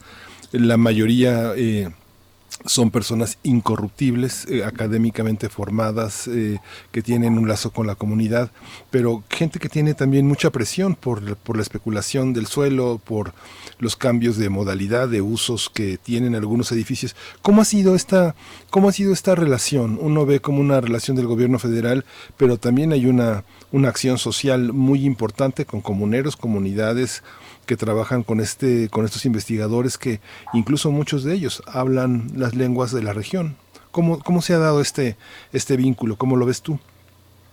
Pues como mencionas, el estar tanto tiempo y con tanto detalle dedicados a esta labor han tenido hasta este momento pues buena respuesta por parte de la población. Lo que sí es que hay un poco de inestabilidad laboral, por ejemplo, en el Instituto en este instituto de antropología e historia y eso de alguna manera pues sí es un temor de, que impacte porque sí han habido denuncias y protestas por parte de los trabajadores, al menos en la delegación de aquí de Chiapas, que hablan de disminución de recursos y de posibles despidos y cambios. Eso es algo que no está directamente relacionado con el proceso en sí de la, de la reconstrucción, pero que sí afecta y sí permea entre los trabajadores. Es algo que todavía no se va a ver si va a impactar o no esta disminución en los presupuestos que han tenido este año, pero hasta el momento estos cambios laborales y de presupuesto no han afectado estas, esta reconstrucción, donde efectivamente, como mencionas, pues hay un arraigo y un entendimiento, sobre todo un entendimiento de lo que debe de ser esta reconstrucción para poder recuperar este bien eh, cultural al contrario de lo que fue en las viviendas donde no hubo una un contacto con la población en el caso de las inmobiliarias que se adueñaron muchos de los contratos.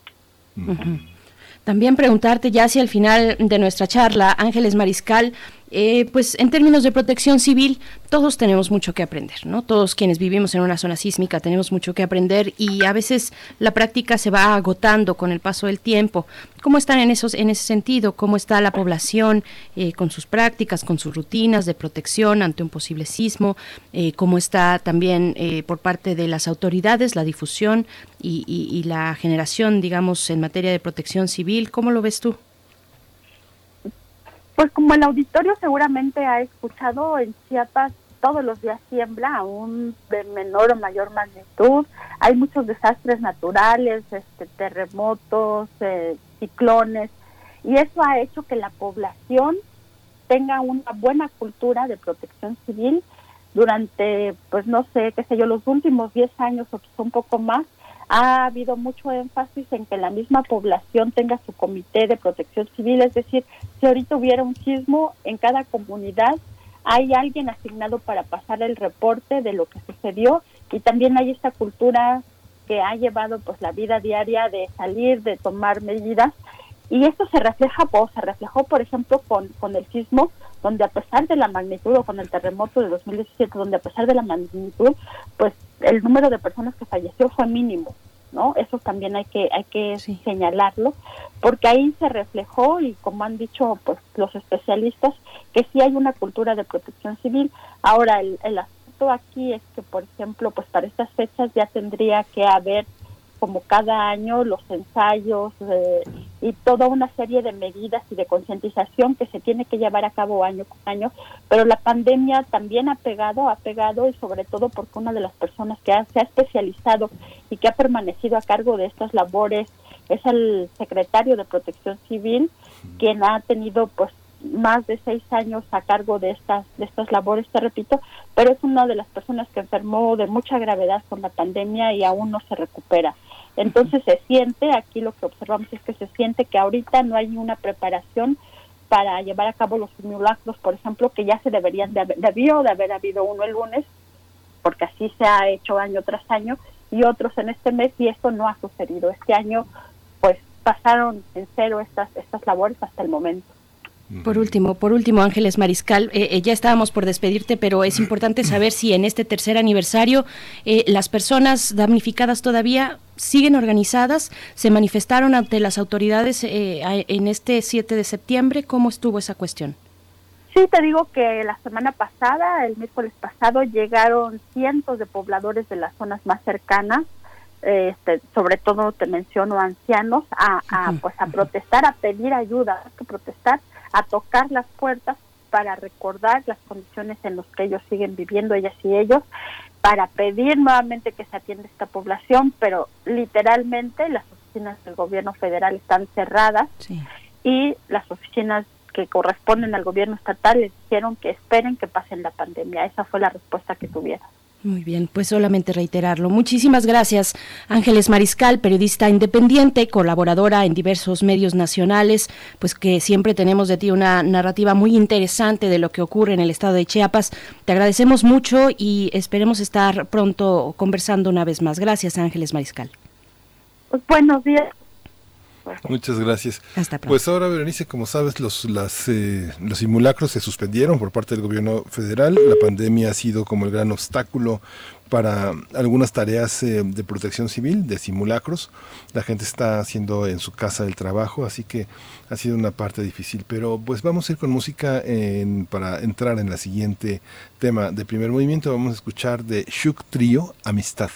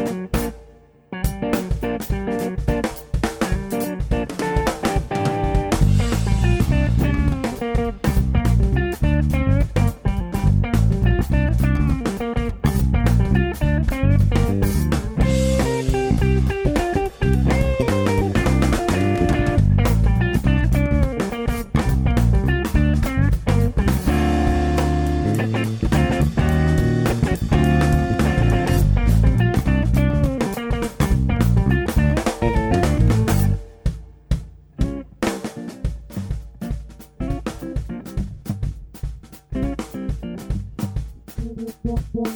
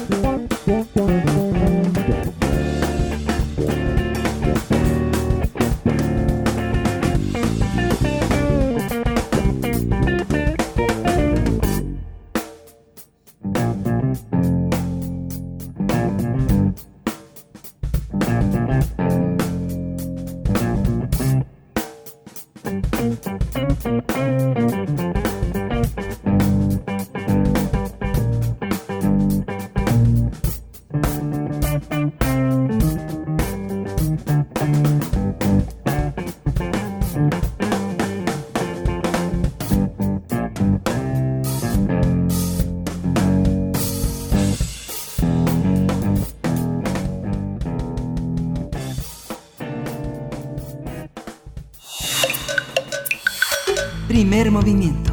Hacemos comunidad. Nota Internacional.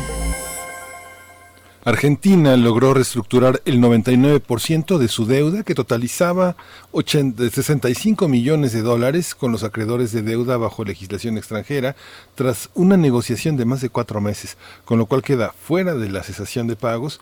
Eso lo anunció el ministro de Economía, Martín Guzmán. El funcionario destacó que la aceptación masiva que se logró fue gracias al proceso de diálogo que se estableció en los últimos meses con los acreedores, a los que Argentina presentó una primera oferta de canje el pasado 21 de abril, pero fue rechazada. Sin embargo, el ministro de Economía señaló que esta última negociación, anunciada el pasado 31 de agosto, permitirá el alivio de deuda en esta nación de 37.700 millones de dólares y dijo que la tasa de interés bajará de 7% anual a 3.07%. Y es que la deuda pública argentina totaliza 324 mil millones de dólares, cerca del 90% del PIB. Con este acuerdo, Argentina también logró mm, dejar a un lado los litigios con fondos especulativos que en el pasado litigaron con éxito contra el país. Sí, por su parte, el presidente Alberto Fernández celebró el anuncio de su ministro porque logró un acuerdo que calificó como sustentable. Cabe recordar que Argentina hizo dos propuestas a los bonistas. La primera fue presentada en abril y planteaba una recuperación de unos 39 dólares de cada 100 prestados, pero fue rechazada. En la segunda se acordó darles a los acreedores 54.8 dólares por cada 100. Vamos a conversar sobre la reestructuración de la deuda de Argentina por 65 mil millones de dólares. Este día nos acompaña Santiago Capraro. Él es profesor de tiempo completo de la Facultad de Economía de la UNAM y asistimos a él eh, pues cuando queremos acercarnos precisamente a esta visión de lo que ocurre en Argentina, esta visión económica. Profesor Capraro, gracias por estar una vez más aquí en Primer Movimiento. Bienvenido. No, muchas gracias a ustedes por eh, comunicarse. Gracias Santiago, qué gusto volverlo a escuchar. ¿Cómo entender esta negociación de este nuevo gobierno en una perspectiva en la que no deja de pensar en el mundo de los acreedores, pero también que tiene argentinos que no cierran, no baja la cortina y Argentina sigue adelante?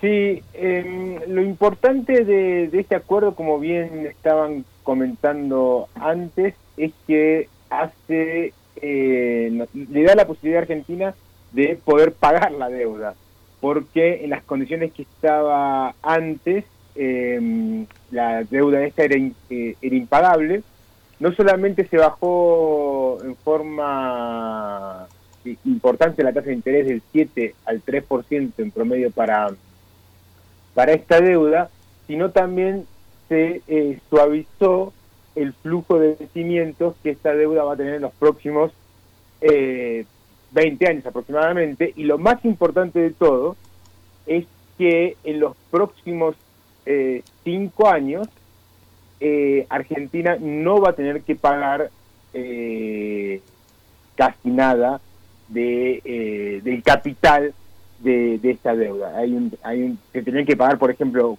como unos 20 mil millones de dólares en los siguientes dos años y creo que se van a pagar unos eh, mil millones de dólares eh, durante, los, durante los primeros tres años y otros mil millones de dólares en el cuarto año, pero hay un contraste muy grande con, eh, con lo que se tenía que pagar en los próximos cinco años antes de esta renegociación y con lo que se va a, a hacer efectivo en los próximos años. Además, es importante también destacar que en los últimos días eh, el mismo tipo de acuerdo que se alcanzó con los tenedores de deuda eh, extranjeros se alcanzó con, eh, perdón, el, mismo acuerdo que se alcanzó con deuda con ley extranjera se alcanzó con la ley en con, con la deuda en ley nacional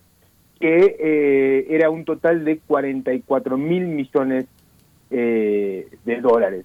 Entonces, eh, no solamente se renegoció la deuda con ley extranjera, sino también la ley con deuda con, con ley de Argentina. Profesor Capraro, mm, yo quisiera que nos compartiera un poco del contexto, porque si empezamos a jalar los hilos, podemos llegar por lo menos a diciembre de 2001, que ya van a ser 19 años. 19 años de esta crisis, donde una gran parte de la población argentina salió a las calles a decir que se vayan todos. El grito de que se, histórico, de que se vayan todos ante una crisis, una recesión, eh, unas tasas de desempleo altísimas también. ¿Cómo, ¿Cómo ha sido este tránsito de estos 19 años? Repito, en diciembre de este se cumplen 19 años de esa crisis, del inicio por lo menos eh, de esa eh, explosión social eh, en contra pues de, de, esta situación económica. Es, es importante el, ejercicio que nos planteas, Berenice. en realidad, si uno hace un poco más esfuerzo, un poco más la, la memoria, el problema de la deuda externa argentina se podría trasladar incluso a principios del siglo XIX con el primer gobierno, el primer presidente de Argentina, que era que fue Bernardino Rivadavia y, que fue el, primero que eh, generó un préstamo a través con la, empresa británica Baring Brothers, ¿sí? que fíjate qué interesante es que esta deuda esta deuda externa siempre ha generado eh, problemas para los países como Argentina, que Argentina tomó esa primera deuda en 1821, mal no recuerdo, y recién la pagó en 1907. Es decir, que eh, tomó un préstamo, un empréstito por cinco años y lo pagó eh, casi un siglo eh, después. Entonces, el, el, problema que ha tenido Argentina y tienen los países de, América Latina es lo que en economía conocemos como un pecado original. Este pecado original que en el 2001 generó eh, grandes eh, trastornos sociales que todavía se pueden sentir en Argentina es eh, el endeudamiento en dólares o el endeudamiento en una moneda que tú no puedes eh, imprimir. Y lo que sucedió en el 2001 fue eh, que eh, hubo un endeudamiento durante la década de, los 90, donde se llevaron adelante grandes procesos de privatizaciones, donde se llevaron adelante un retiro del Estado de, la economía, además de, eh, de esas dos cuestiones, privatizaciones y retiro del Estado, lo que sucedía es que el gobierno, los gobiernos argentinos, tanto los estatales como el gobierno federal, eh, adquirió mucha deuda en dólares. Y em, si ustedes eh, recuerdan, le, hacemos un llamado a la solidaridad, a la solidaridad de los millennials. En el 98, a nivel mundial, comienza una, una crisis de actividad económica que tiene una consecuencia muy grande para Argentina y ese proceso de estancamiento económico mundial que también afectó eh, a la Argentina eh, generó que el Estado tenga que bajar el gasto, es decir, eh, ser un gobierno austero, eh, llevar la austeridad al, al máximo para poder pagar esa, esa deuda. Y entre el año 1998 y el año 2001, el Estado practicó una austeridad eh, extrema y la gente en el 2001 ya no aguantó más y explotó por protestas sociales eh, para eh, tratar de re, em, de redimensionar eh, eh, las funciones de, del Estado y es, eso llevó por un lado a que a que el gobierno tenga que dejar de pagar la deuda porque también en ese momento era impagable y em, a una salida una salida muy grande de capitales y las una devaluación del peso eh, eh, también de una cuantía muy importante y esto lo que generó fue eh, inflación y estabilidad. Sin embargo, es interesante mencionar que Argentina surgió de las cenizas como el ave fénix en los años 2000, y eh, que no solamente resurgió, sino que también pagó su deuda en dólares. Y acá está la conexión con la actualidad. La Argentina, eh, durante los años 2000, pagó su deuda en dólares, entonces, cuando asumió el gobierno anterior al actual, el gobierno de Macri, vio una posibilidad de eh, poder endeudarse. Y además, como era un gobierno de, derechas, el, el, mercado lo vio con buenos ojos. Entonces le abrió las puertas de par en par para que se pueda endeudar. Y en el año 2018, frente a un resfrío a nivel internacional en los mercados internacionales, hubo una salida de capitales muy grande de la Argentina y la deuda se hizo eh, impagable porque nadie le quería seguir prestando a Argentina las condiciones que le había prestado. Esa es la deuda que, esta, estos últimos días el ministro Guzmán pudo eh, renegociar. Lo, también lo, lo, importante es que en el año 2018, cuando el sector privado no le quiso prestar a la Argentina, el gobierno de Macri le fue a tocar la puerta al FMI. El FMI le hizo uno de los préstamos más grandes eh, de la historia de, del organismo para que pueda financiar eh, el Estado.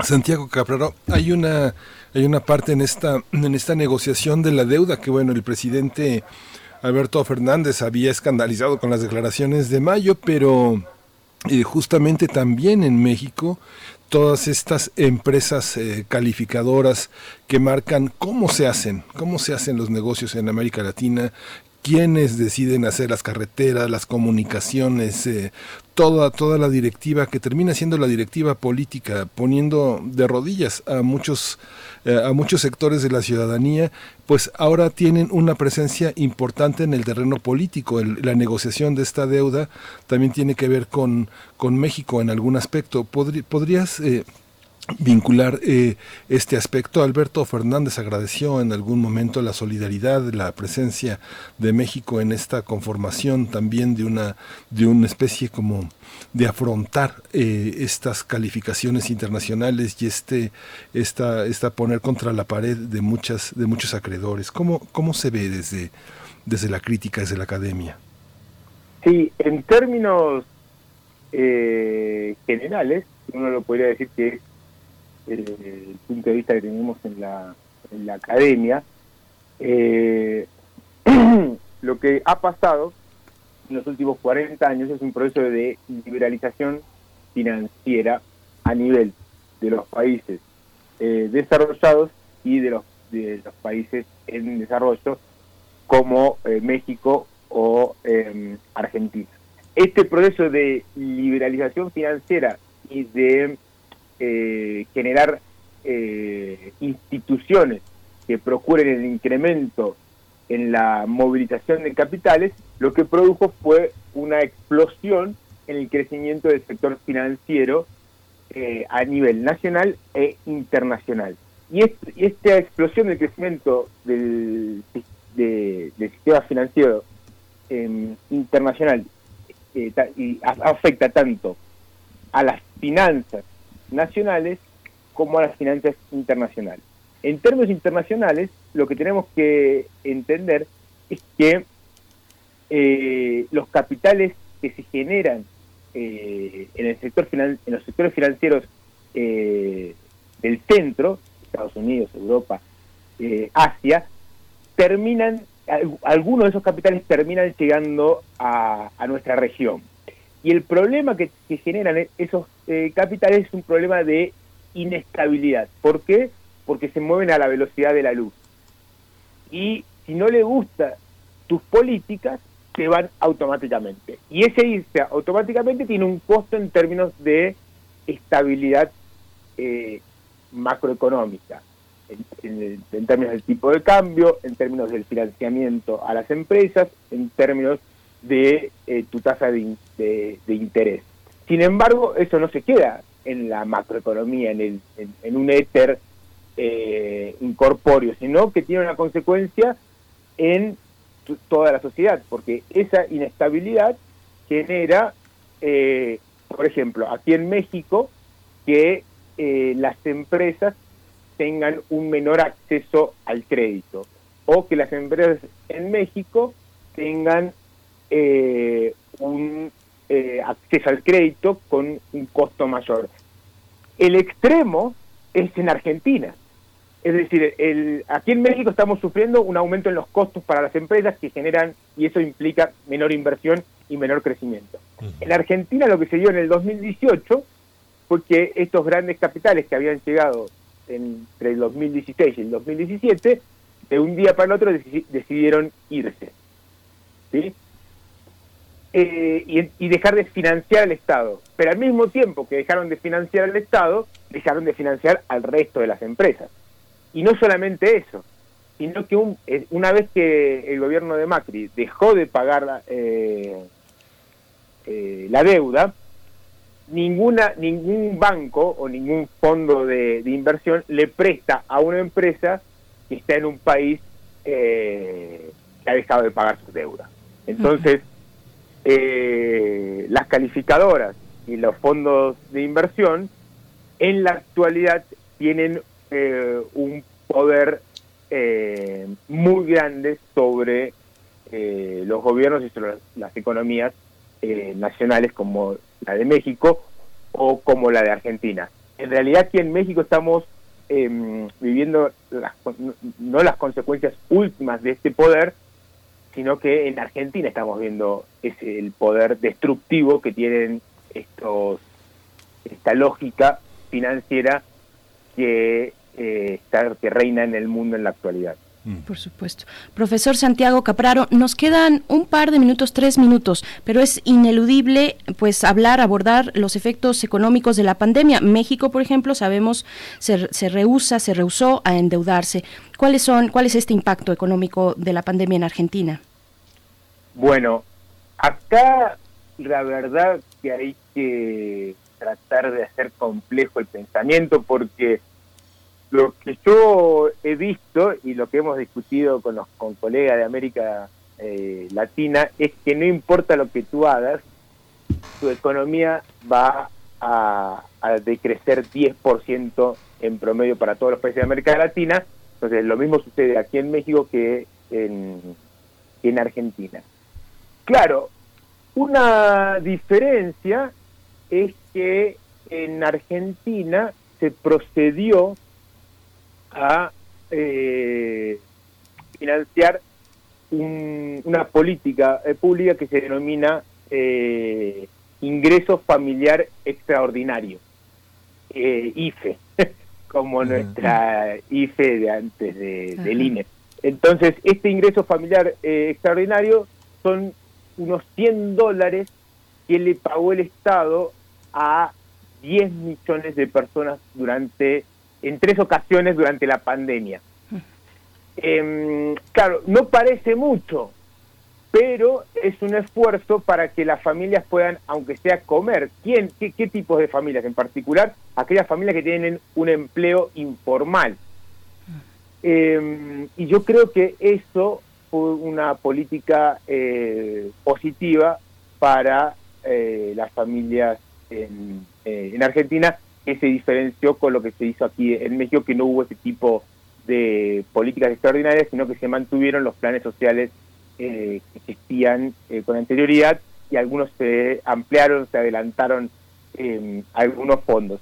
Sin embargo, por más que Argentina ha hecho muchos esfuerzos, y ha tenido muy buenas intenciones, eh, los efectos no van a ser tan diferentes a lo que estamos viviendo aquí en México. Es decir, una disminución del empleo formal, una caída de la economía, un aumento muy fuerte eh, de la pobreza y eh, un futuro incierto. Pues es el panorama que nos acompaña a toda la región. bueno, esta pandemia. sí. Pero bueno, hay esperanzas, hay esperanza de que se descubra la, vacuna, que la caída del nivel de actividad económica se frene y eh, a partir de ahí hace un rebote importante de la actividad económica. Pues mucho trabajo por delante. Profesor Santiago Capraro, profesor de tiempo completo de la Facultad de Economía de la UNAM, qué gusto conversar una vez más en, este espacio, ojalá se repita pronto, porque además tenemos ahí un, convenio interesante con eh, AstraZeneca para la producción de la vacuna de esa firma. Pues bueno, vamos a estar seguramente en contacto. Muchísimas gracias, profesor eh, Capraro, muchas gracias. No, gracias a ustedes, un placer conversar con ustedes. Gracias, doctor. Pues ya nos dieron las nueve, nos despedimos de la radio Nicolaita, vamos a la tercera hora de primer movimiento. Acompáñenos, siga aquí en Radio UNAM. Síguenos en redes sociales. Encuéntranos en Facebook como Primer Movimiento y en Twitter como arroba PMovimiento. Hagamos comunidad.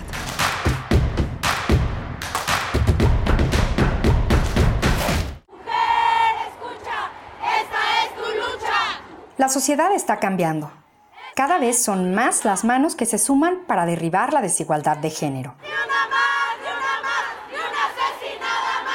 No te pierdas la sexta temporada de Escuchar y Escucharnos, una producción de Radio UNAM y el Centro de Investigaciones y Estudios de Género, todos los miércoles a las 10 de la mañana por el 96.1 de FM. Sigamos construyendo igualdad. Radio UNAM, Experiencia Sonora cambio es innovar y apostar a las energías renovables. No abrir nuevas refinerías. El cambio es creer en la libertad de los ciudadanos y su capacidad de emprendedora. No son políticas populistas de dádivas permanentes. El cambio es saber a dónde vamos y no estar improvisando y teniendo ocurrencias. El cambio es futuro, no ir al pasado. Un futuro hecho por gente de Acción por México. Únete al PAN. PAN, Acción por México. Encuentra la música de primer movimiento día a día en el Spotify de Radio UNAM y agréganos a tus favoritos.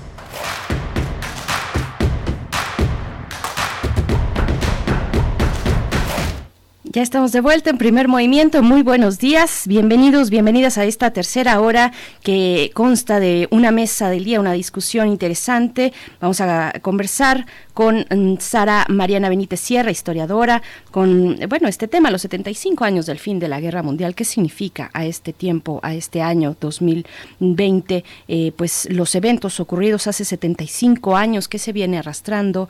En fin, vamos a estar conversándolo. Durante esta hora también hay poesía necesaria y pues eh, también, también doy la bienvenida a mi compañero Miguel Ángel Quemain, que se encuentra del otro lado de la línea, bueno, del otro lado del micrófono. ¿Cómo estás, Miguel Ángel? Hola, Berenice Camacho. Buenos días, buenos días a todos nuestros radioescuchas, a quienes se asoman apenas las 9 de la mañana, esta tercera hora de primer movimiento.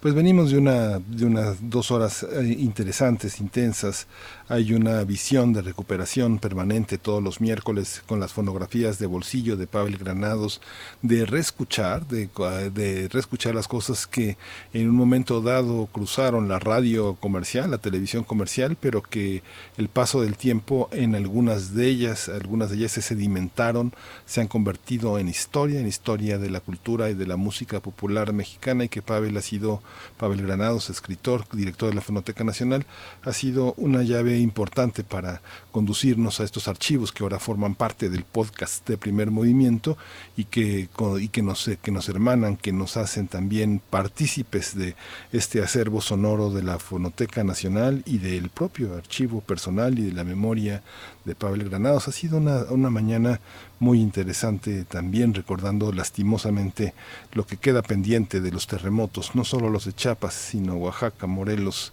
la propia Ciudad de México, seguimos, seguimos pendientes, Puebla, todo, todo este orbe que ha sido fracturado por la por la naturaleza, pero también por la inoperancia de algunos gobiernos que no han sabido eh, tener previsiones para eh, esperar estas vicisitudes que siempre rebasan, pero que con previsión siempre logran ser menos dolorosas, Berenice Camacho. Así es, también estábamos conversando hace unos momentos en la nota internacional sobre Argentina, la reestructuración de su deuda, bueno, esta historia que yo creo que podemos compartir, que nos podemos reflejar muchos de los países en América Latina cuando se habla de una deuda impagable. Eh, el profesor Capraro decía, bueno, esto tenía una tasa de interés del 7%, una tasa impagable llegó esta reestructuración con el 3%. Y al respecto nos comentan en redes, dice Refrancito, países hermanos, historias paralelas desde niños, si algo recuerdo como grabado en piedra, es el concepto de la deuda externa. ¿Qué es y qué era eso? Ha cambiado de nombre, se negocian y se amplían o reducen, pero son grilletes que están ahí y a la población de a pie se le olvida. Pues sí, en eso estamos, en eso estamos. Y, y bueno, interesante también poner en este contexto la negación de endeudarse, la reticencia a endeudarse en este momento de crisis económica atravesado por la pandemia mm, por parte del gobierno mexicano. Una decisión interesante, una decisión que contrasta con muchos otros países que tomaron esa vía. Pero bueno, eh, ¿ustedes qué opinan? Es lo más importante para este espacio. Coméntenos en redes sociales, arroba PMovimiento, nos encuentran así en Twitter, Primer Movimiento UNAM en Facebook, también pueden visitar, si no tuvieron oportunidad de, de, alcanzar estas conversaciones, pueden visitar nuestro podcast. Nos gusta mucho que visiten nuestro podcast, que eh, puedan eh, ahí eh, recurrir cuando, porque hay datos, hay datos muy interesantes, hay reflexiones interesantes con nuestros invitados que intentamos pues sean de primer nivel. Eh, está el podcast, radiopodcast.unam.mx. Ayer, por ejemplo, la mesa del día, pues fue una mesa de verdad, eh, pues compleja, que muestra un panorama complejo sobre esta carrera científica y también política de eh, por llegar a la vacuna, a la vacuna contra la COVID, bueno, contra el SARS-CoV-2.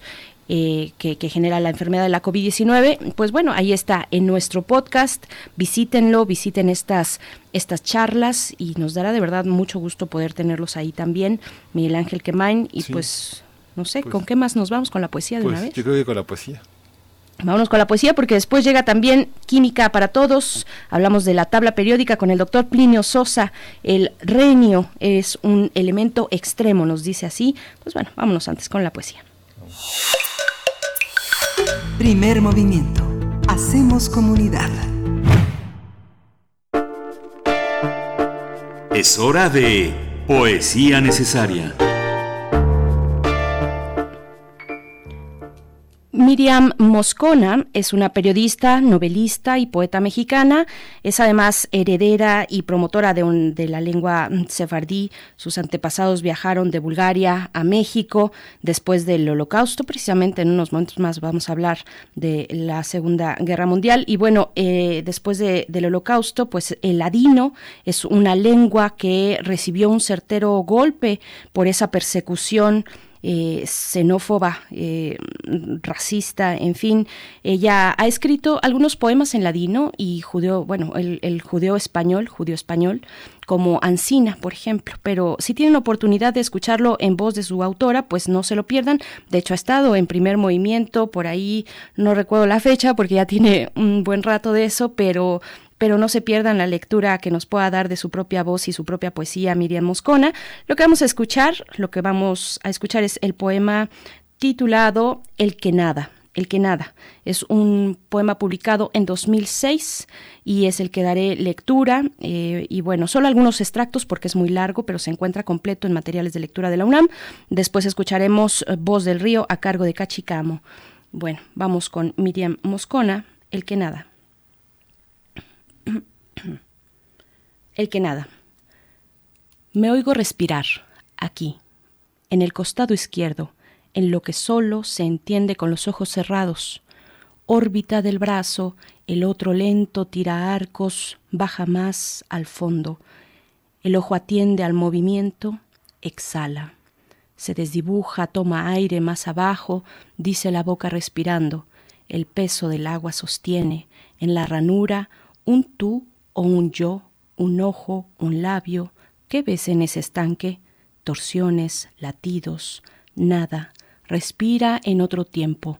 Giro el corazón, ofrezco mi pecho, huellas para vibrar en el agua, el cielo, no los cuervos, su paso, el aire barrido, que había sanación, que había un color capaz de curarlo todo, abrirlo, que había un principio, un brazo apurado al agua, un remo, las manos, estos puntos nervios adormecen, surcos, movimientos del brazo, las ondas se repiten, no hay nada ahí, dijo.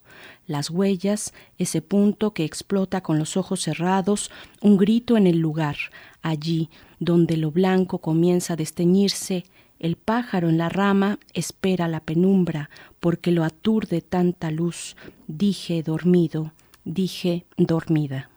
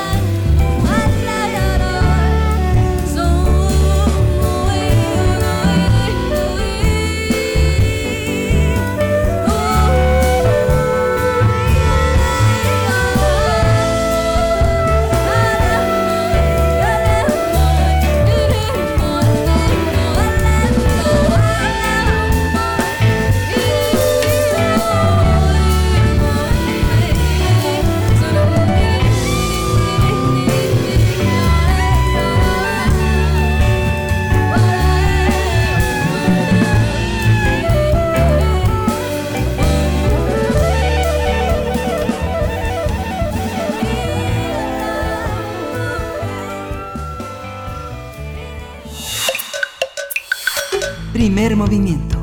Hacemos comunidad. La mesa del día. La semana pasada se cumplieron 75 años de la rendición incondicional de Japón ante el general Douglas MacArthur en el acorazado estadounidense Missouri, hecho que puso fin a la Segunda Guerra Mundial, el conflicto bélico más extenso, destructivo y letal de la historia. Los japoneses se rindieron menos de 30 días después del lanzamiento de las bombas atómicas sobre Hiroshima y Nagasaki. En agosto, asimismo, en mayo de 1945, representantes del alto mando aliado aceptaron la rendición incondicional de la Alemania nazi.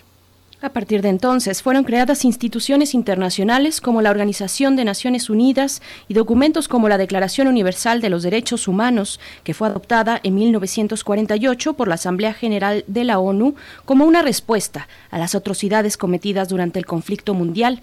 Otras instituciones creadas a partir de la Segunda Guerra Mundial fue la OTAN, el Fondo Monetario Internacional o el Banco Mundial. Sí, vamos a conversar sobre estos 75 años del fin de la Segunda Guerra Mundial, uno de los más documentados. Nos acompaña la maestra Sara Mariana Benítez Sierra. Ella es historiadora por la Universidad Iberoamericana.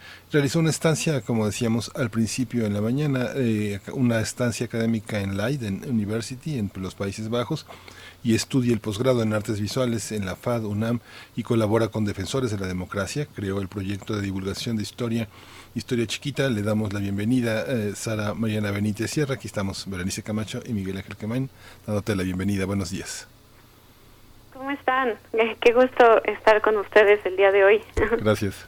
Gracias, maestra Sara Benítez Sierra. Pues al contrario, un gusto poder conversar contigo esta mañana. Y, y pues bueno, la reflexión inicial es precisamente hacia eso cómo llegamos a estos 75 años de esta letal guerra, eh, la guerra más extensa, destructiva, lo decíamos, letal de la historia, qué reflexiones nos deja, eh, además de, instituciones tan importantes y polémicas, algunas también, eh, como, como las que ya mencionábamos, pero ¿cuál es la reflexión inicial para esta charla, maestra? Bueno, yo, yo creo que hay que recordar que, que justo la Segunda Guerra Mundial para algunos comienza eh, justo después de la firma del Tratado de Versalles, el cual eh, supuestamente era como el, el, papelito que decía que ya había terminado la, la Gran Guerra, la Primera Guerra Mundial, ¿no?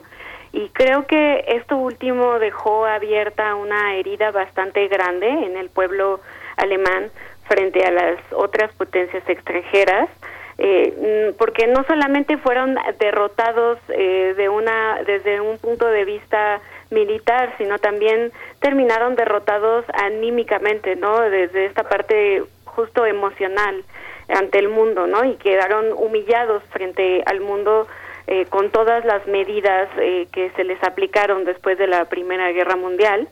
Y esto último creo que da para hablar y para reflexionar justo sobre un pensamiento que creo que en plena pandemia debemos todavía de tener presente también. Y con esto no quiero decir que, que el, el, estudio de la historia esté relacionado con ver el pasado para no repetir errores en el presente.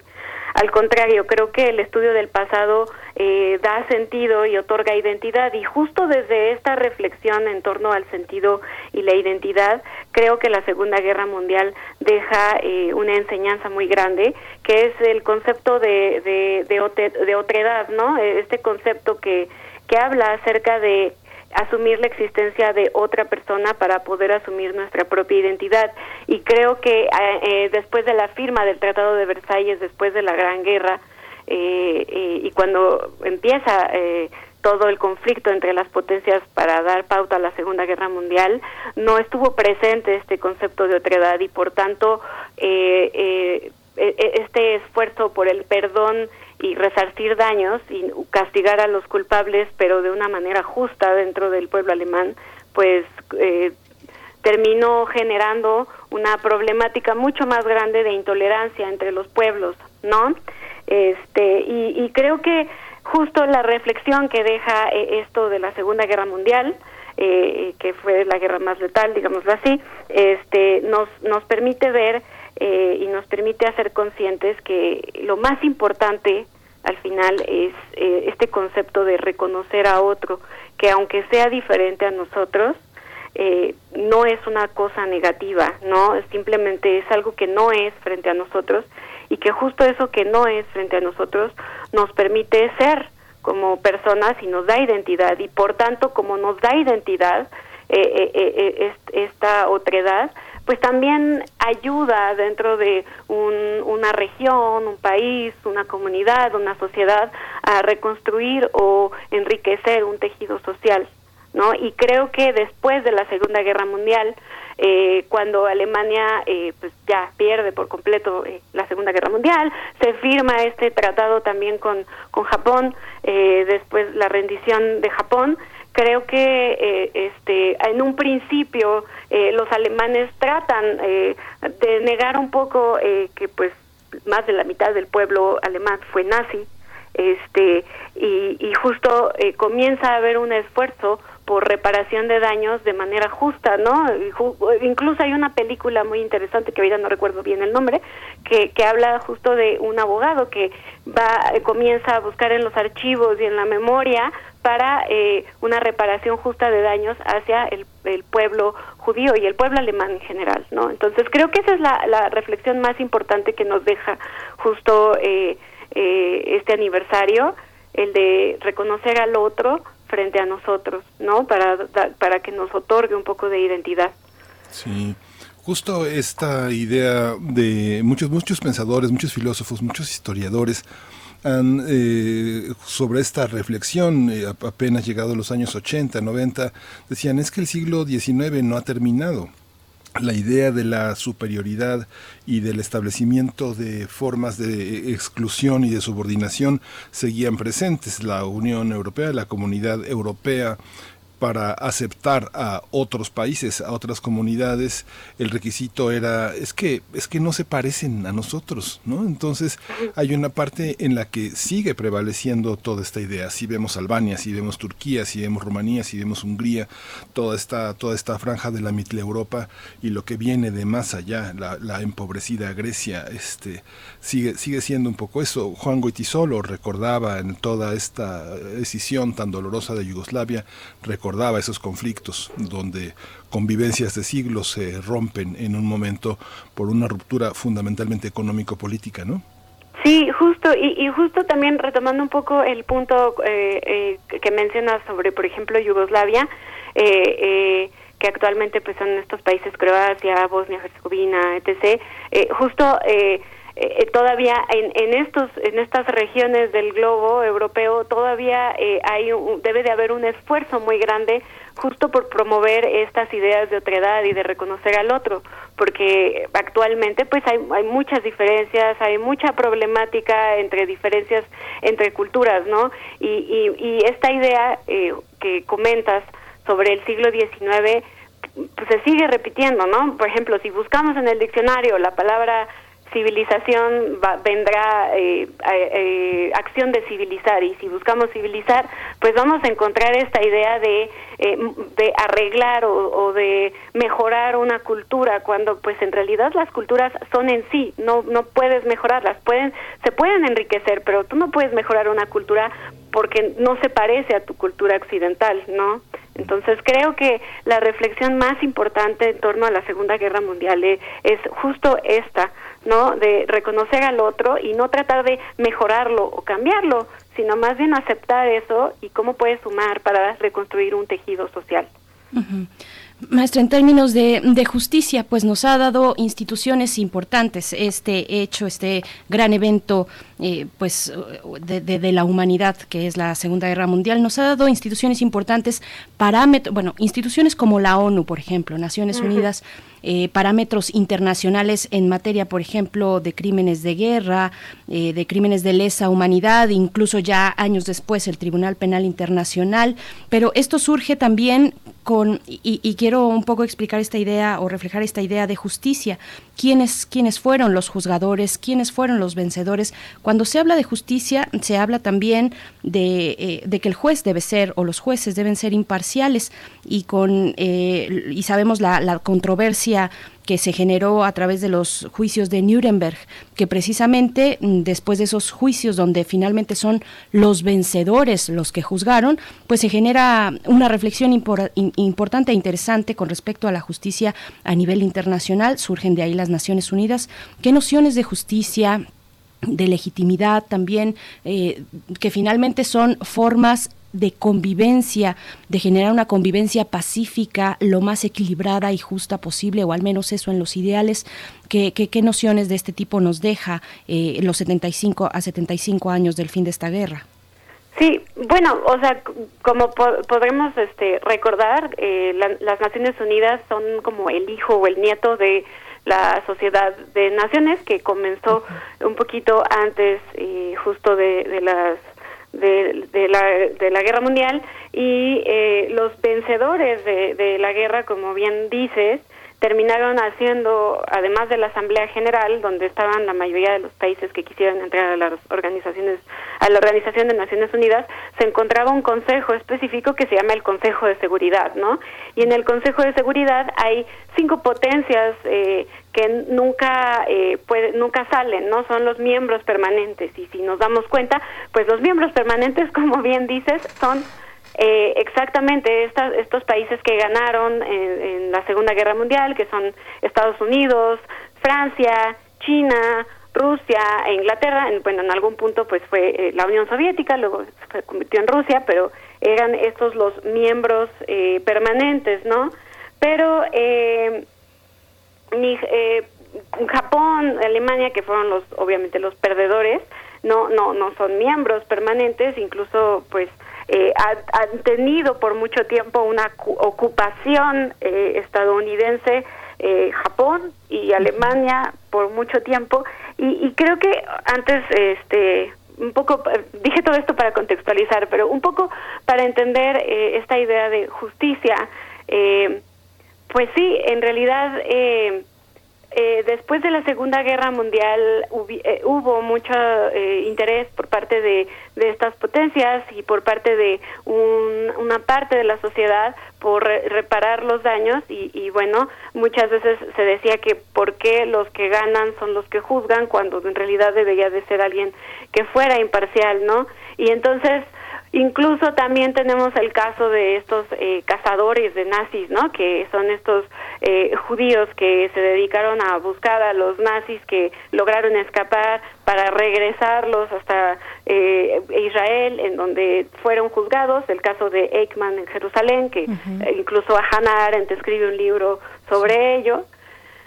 Y creo que eh, es, es importante que sí, eh, puede ser un poco controversial que a veces quienes juzgan sean los mismos vencedores, pero también creo que eh, se deben de construir instituciones que ayuden a, a, dar un juicio justo y para que no exista duda alguna de que aquellas personas no están siendo como juzgadas solo porque sí o, y al final sientan que de, cierta forma como que pues son culpables de algo solo porque sí y casi casi que les hicieron la la este la atención de darles un juicio. Un poco me, me, me, me recuerda a, a, esta película también eh, de donde sale ay cómo se llama eh, ay me puse nerviosa perdón. Eh, ¿Quién, será? yo también estoy pensando en quién Eh, esta película, eh, donde sale este, este actor que, sea, que, que también ganó el, el Nobel por Forrest Gump, este, es una película que retoma un momento muy importante durante la Guerra Fría y que hace justo un intercambio de un espía ruso y un espía americano que eh, justo en, el, en un momento de la película eh, el, el, protagonista, que es un abogado, dice que aunque ellos, digamos que son el lado vencedor, porque son los estadounidenses, deben de darle un trato justo y un juicio justo al espía norteamericano, porque si no fuera así, entonces sería también una injusticia y caerían en lo mismo. Entonces, lo que quiero decir con esto, con los, con los juicios de Nuremberg, en el caso... Eh, de estos juicios. En un principio, eh, este, este, este grupo de abogados que promovieron estos juicios hicieron toda una recopilación de archivos y de testimonios orales en donde la historia tiene un papel fundamental para poder con esos testimonios orales, para poder fundamentar con archivos que, que se había tratado de, de esconder, decir qué había pasado, ¿no? Y nosotros como historiadores y yo creo que también abogados, periodistas, comunicólogos, a veces queremos acceder al pasado y, queremos acceder a algo que ya no es, ¿no? Y nunca vamos a poder acceder por completo a ese pasado, ¿no? Siempre va a haber un testimonio que tenga un poco de emoción o donde, como diga mi abuelita, pues le echemos más crema a nuestros tacos, ¿no? Pero al final, al final, al final, eh, todo, eh, todo este juicio que pudo, haber sido en cierta parte eh, promovido por una potencia que fue la ganadora, tiene todas las pruebas para demostrar que la persona que está siendo juzgada ahí está recibiendo un trato justo, ¿no? y, y justo creo que sí puede ser controversial, pero tiene que haber reparación de daños y debe de haber también una búsqueda por el perdón. Es Puente de Espías, perdón, nada más. Esa es la película de Steven Spielberg con Tom Hanks, ¿no? Gracias, Tom Hanks, no me acordaba del nombre, gracias. No, no, no te Fíjate que, fíjate que quienes hemos tenido oportunidad de conversar con viejos europeos, viejos amigos, refugiados españoles y hay algo que se parece mucho a la pandemia, que es esta espera tan larga, ¿no? Cuando asciende el fascismo en Italia, el franquismo en España y el nazismo en Alemania, la gente pegada al radio, al radio esperando cuándo va a acabar esto, cuándo se va a ir, cuándo va a terminar la guerra. Lo mismo pasó en los años 70 en Argentina, en Chile, cuándo se va Videla, cuándo se va Pinochet, vámonos, vámonos a México.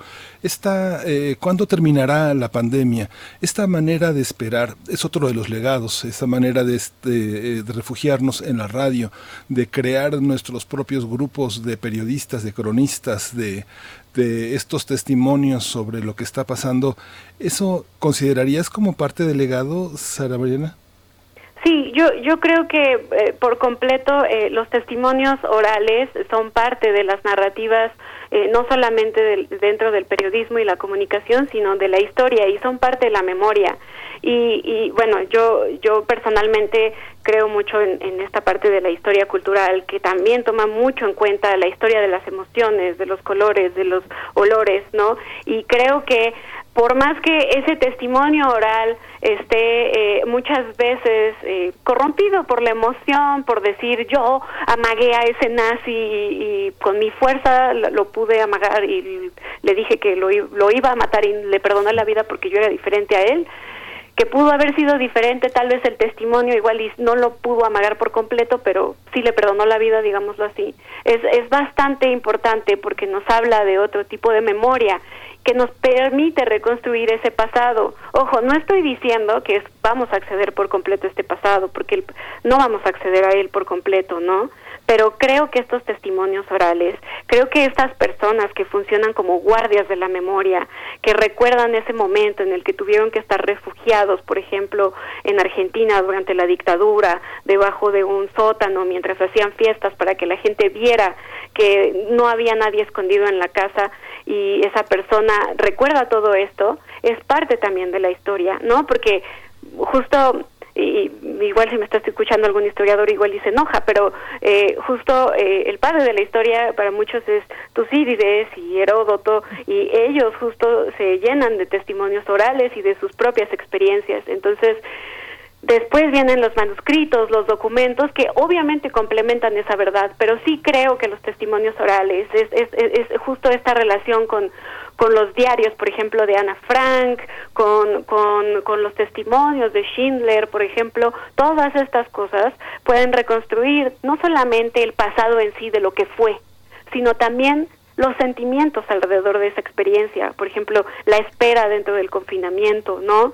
Eh, ¿Qué pasó en las en cada una de las casas en el globo durante la pandemia? ¿Quién quién reconoció a su papá eh, y se reconoció a sí mismo por conocer mejor a su padre mientras esperaban a que el COVID pasara, ¿no? Y creo que eso es es, es la reflexión más importante que justo eh, creo que se vuelve a, quedar esta idea que decía al principio sobre otredad, ¿no? Creo que la espera nos ayuda a reconocer también en otros eh, a nosotros mismos. Pasa con Ana Frank en el diario, todos hemos leído Ana Frank, ella está enojada con sus padres, con, con los adultos que viven con ella, porque ella es una adolescente, pero al mismo tiempo ella está haciendo este ejercicio constante dentro del diario de la autorreflexión, ¿no? Y todos esos sentimientos que ella tiene nos ayudan para poder entender mejor ese pasado.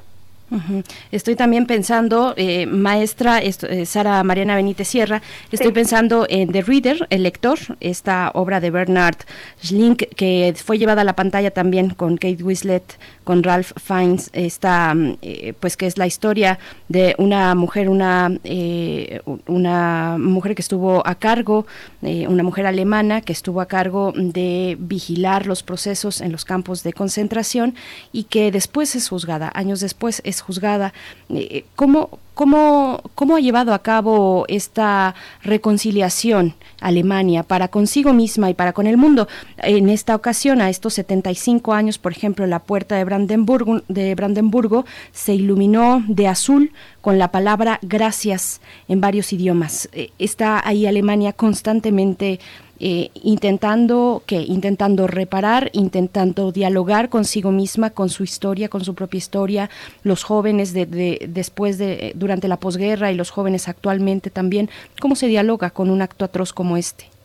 Pues eh, eh, justo esto, que dices acerca de Alemania y la reparación de daños y, y, constantemente recordar la Segunda Guerra Mundial, creo que es un ejercicio bastante interesante que no todos los países que estuvieron dentro del conflicto lo han hecho y creo que una de las cosas más importantes es, eh, por ejemplo, eh, eh, estas hace pocos años hubo muchas iniciativas por parte de, de, Alemania, por ejemplo, de recibir a refugiados de, de, Medio Oriente, sobre todo de Siria, justo para darles una bienvenida. Y creo que es, e, ese tipo de muestras ese tipo de, expresiones por parte del pueblo alemán también nos demuestran que están evolucionando y que esta política de reparación de daños que han tenido a lo largo de los últimos años eh, reconstruyen su tejido social.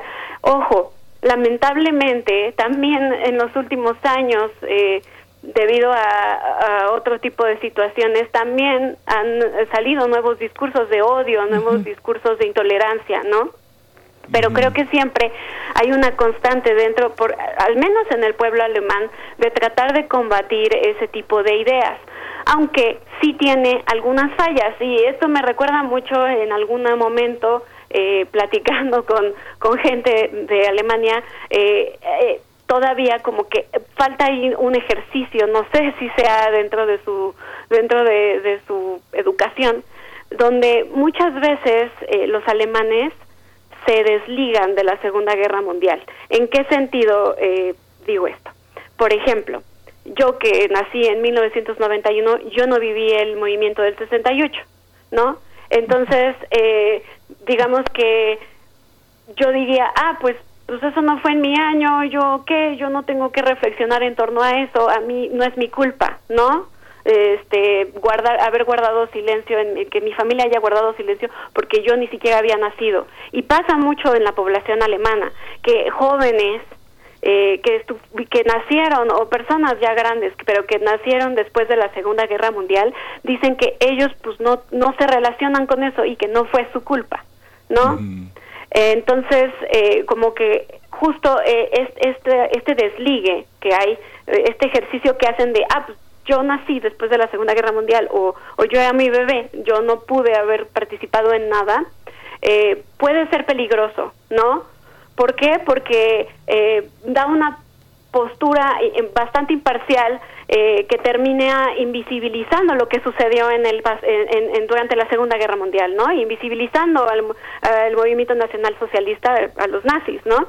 ¿Por qué? Porque ah, pues como no fue mi año, no me hace daño, como diría mi abuela otra vez, ¿no? O sea, pero no, eh, o sea, es parte de tu cultura y también tienes que aprenderlo y también tienes que entender por qué sucedió. Igual y no fue tu culpa porque tú no naciste en ese momento, pero sí tienes que ser consciente de por qué sucedió y qué tienes que reflexionar en torno a eso para que no vuelva a suceder, porque puede volver a suceder.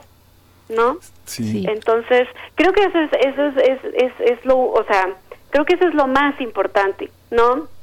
Eso Sí, es lo hay más una, ay, perdón, este, sí, sí, hay una cosa que me- a mí me parece muy interesante. No sé, yo nací en los años 60 y he convivido con gente que ahora tiene más de 80 años, cerca de los 90 años. Alguna gente en común que llegué a tener en común, si nos escucha Benito Taibo, es Helga Anderle. ¿no? Tuve oportunidad de estar una temporada con ella en Viena y salíamos a pasear a su perrito y a veces coincidíamos con una persona que vivía en el piso de arriba y siempre escupía al piso cuando salía y le preguntaba y decía es que este su padre fue un nazi no y a las nueve de la noche golpeaba con el palo de la escoba al techo recordándole los bombardeos. Lo mismo pasaba con Agnès Barda que recuerdo ella tenía su número en el antebrazo. Eh, Marceline Loridan en Francia. Nadie se olvida nadie se olvida de Vichy en Francia de los colaboracionismos. Todas esas personas están muriendo y gran parte del teatro, del cine, lo ha, como, lo ha, propo- lo ha- lo ha- lo ha promocionado también eh, gran parte de los escritores, la cultura, los empresarios judíos que han sobrevivido en Europa con ese enorme dolor para que los colaboracionistas siempre sean identificados. Y es algo todavía muy fuerte, ¿no? Sí, sí, es, es, es muy fuerte. Y, y por eso justo eh, aquí eh, y, y- y- ayer en la noche platicaba con un amigo que es filósofo porque justo estaba como un poco nerviosa en cuanto a este tema y es hacia dónde va o sea, la reparación de daños, ¿no? O sea, hay reparación de daños, sí, pero ¿qué pasa después de la reparación de daños? Ni perdón ni olvido o perdón ni olvido, ¿no? Porque no se puede olvidar, ¿no? Pero y, y, y es, es como es como actualmente, ¿no? Puede llegar alguien que hace algo muy malo y te pide perdón, ay, perdón, ¿no? Pero ni siquiera vale, o sea, no vale ese perdón, ¿no? Entonces, ¿qué, qué, qué es lo que va, qué pasa después de algo como la Segunda Guerra Mundial? ¿Qué pasa después de algo como Srebrenica o, o, o el genocidio en Ruanda, ¿no? Sí. Preciso- Sí, no, Sí, adelante, sí. adelante. No, nada más es, o sea, al final, ¿cómo se va a manejar el perdón? ¿No? es un poco eso, nada más. Es una pregunta abierta, no, no tengo la una- respuesta yo. Una gran reflexión, es una gran reflexión lo que nos estás comentando porque ni perdón de ni olvido es precisamente lo que, cambiando de tema, pero hablando del perdón y situándonos en este momento, es lo que las jóvenes mujeres que, que ocuparon la Comisión Nacional de Derechos Humanos, eh, bueno, una sede de la comisión, eh, pintaron en la oficina principal, ni perdón ni olvido. Me parece que es interesante que lo traigas a cuento, que reflexionemos sobre lo que nos toca a nosotros ahora, actualmente. ¿Cómo? me- a mí me parece que estamos en un momento de transición en esta cuestión del racismo, de la misoginia, del machismo. Estamos en un momento de transición y, y hay que velar porque las leyes que se hagan para proteger a los grupos vulnerables, en aquel momento fueron las personas eh, judías y otros más, otros grupos más. En estos tenemos nuestra propia historia y nuestro propio presente, pero hay que velar porque esas leyes no acaben atropellando también los derechos de, de otras personas. Lo digo además como feminista. Pero bueno, nos acercamos al cierre y yo quiero preguntarte también, es muy interesante escucharte a ti como una joven historiadora que además tiene un proyecto de difusión de la historia que es Historia Chiquita. Eh, ¿Cómo, ¿Cómo se le hace? ¿Cómo se le hace? eh, qué elementos, herramientas y aprendizajes has tenido para difundir la historia a jóvenes también, a jóvenes como tú, eh, en, en estos momentos? ¿Cómo, ¿Cómo es este proyecto? Cuéntanos un poquito de eso. Bueno, en, realidad el, el proyecto nació porque eh, yo um, cuando terminé la carrera eh, de historia me di cuenta que la mayoría de los historiadores tenemos este tipo de reflexiones como la que acabamos de tener y se quedan ahí entre nosotros o se quedan en un paper entre nosotros y nos leemos cinco y el club de los cinco que nos leemos y ya, no solamente en torno a reflexiones sobre el pasado, la historia, el sentido, la identidad, sino también los papers que son relativos a eh, historia, así eh, sobre algún periodo, sobre la historia de la Gran Cochinilla o, o cosas así. Entonces, eh, pues yo la verdad entré a trabajar eh, unos meses, nada más, tres meses, porque fue eso para lo que me contrataron en el Colegio Nacional para hacer una investigación para una exposición que era sobre el 75 aniversario del Colegio Nacional y me tocó investigar sobre Eduardo Mata, Carlos Chávez, Santiago Fukugauchi, que es este eh, investigador del cráter del Chicxulub, donde cayó el meteorito que desapareció todos los dinosaurios, y había un eh, especialista del colegio al que admiro mucho y al que siempre le voy a estar agradecida, y no sé si él lo sabe, pero se llama Luis Fernando Lara, que es el creador del Diccionario del Español de México, y, y yo tenía mucho miedo y lo iba a ver y no sabía mucho cómo íbamos a abordar el tema, y entonces me puse a hacer stories en mi Instagram acerca de eh, la teoría de, eh, lingüística sobre la cual Luis Fernando Lara se basó para hacer el, el, diccionario.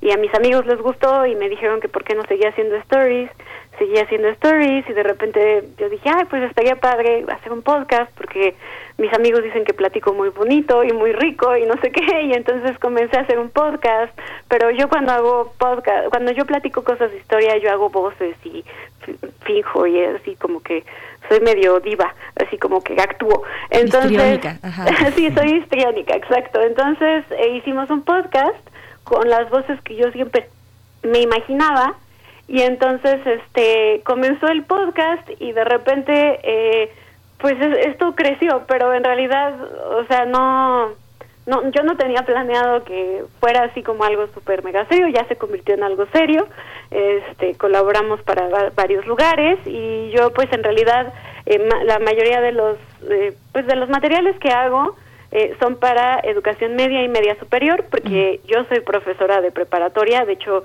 agradezco mucho que hayan movido la sección porque yo tengo clases en prepa ahorita y justo esta es mi hora libre para poder estar con ustedes. Pero yo doy clases en una preparatoria y, y, pues digamos que hago todos estos experimentos de los videos, de los podcasts, de todas las actividades con estos chicos, pero más que nada lo que quiero es que Historia Chiquita sea un proyecto de historia para todos, porque muchas veces la historia termina en un círculo muy cerrado de personas que entienden que es historiografía y que son las corrientes historiográficas y el libro de los anales, pero no hay más allá ni nadie más sabe, ¿no? Y siempre hay alguien que llega y te dice, ay, pues a mí no me gustaba la historia hasta que un día leí un libro o hasta que un día un amigo que le gustaba mucho me la platicaba como chisme, ¿no? Entonces es un poco esto eh, por lo cual nace Historia Chiquita y por lo que quiero que todos puedan aprender historia y que vean que la historia es fácil y que es divertida e interesante. Sí, pues muchísimas gracias. Eh, eh, Sara Mariana Benítez Sierra, historiadora, eh, entusiasta, egresada de la Universidad Iberoamericana, estudiante del posgrado de Artes Visuales de la FAD UNAM. Muchas gracias por esta mañana. Hay que recordar, hay que recordar y festejar con todo y que parte de la, de la, del festín lleve una parte de dolor. Festejar también es una manera de reparar y recordar y hacer memoria y recordar a todos los que están todavía y que se van a ir, pero se quedarán con este testimonio que nos rinden a quienes todavía permanecemos eh, fieles a su recuerdo. Eh, muchas gracias. Pues estamos en contacto. Eh, hay mucha historia que contar. Muchas, muchas gracias. Hasta, pronto. Muchas historias Muchas historias chiquitas, arroba historia chiqui. Es eh, la cuenta de Twitter donde pueden seguir este podcast de historia que colabora tanto con TV UNAM como con Ibero 99, nuestros colegas, compañeros de radio universitaria de, de Ibero 99. Pues bueno, ahí están las coordenadas para que puedan seguirles. Gracias a quienes nos están escribiendo también, nos hablan del 68. Ni perdón, dicen por acá, pero ya olvidamos ya olvidamos, tal vez sí el perdón, pero no el olvido. En fin, nos hacen varios comentarios eh, cada generación con sus luchas, con, su, con, lo que viene eh, arrastrando a través de la historia. Pues bueno, creo que ahí coincidimos todos en esta forma de eh, generar perdón, reflexión, reparación del daño. Vamos a ir con música. Esto está a cargo de Vera Lynn, una artista que durante la Segunda Guerra Mundial tenía un programa en la BBC llamado Sincerely Yours. Eh, en el que leía cartas para aquellos que estaban separados por el conflicto bélico. La canción es White Cliff of Dove, es lo que vamos a escuchar de Beralín.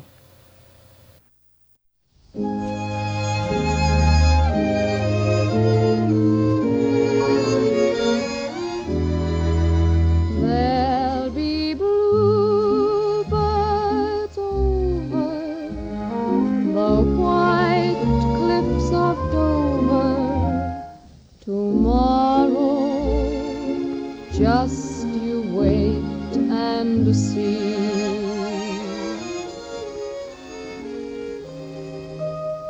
I'll never forget the people I met, braving those angry skies. I remember well as the shadows fell, the light of hope in their eyes. And though I'm far away, I still can hear them say, thumbs up. For when the dawn comes up, there'll be bluebirds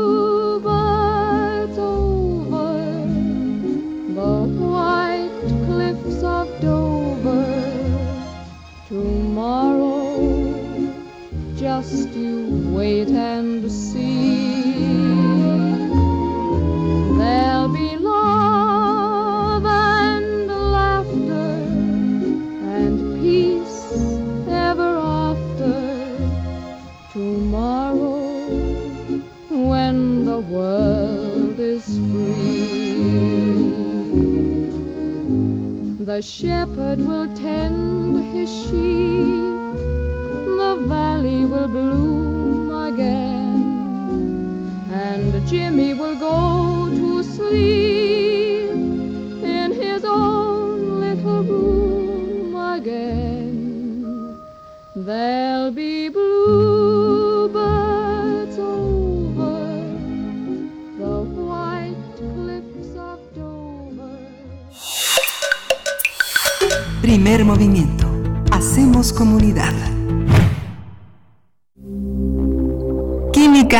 Nosotros.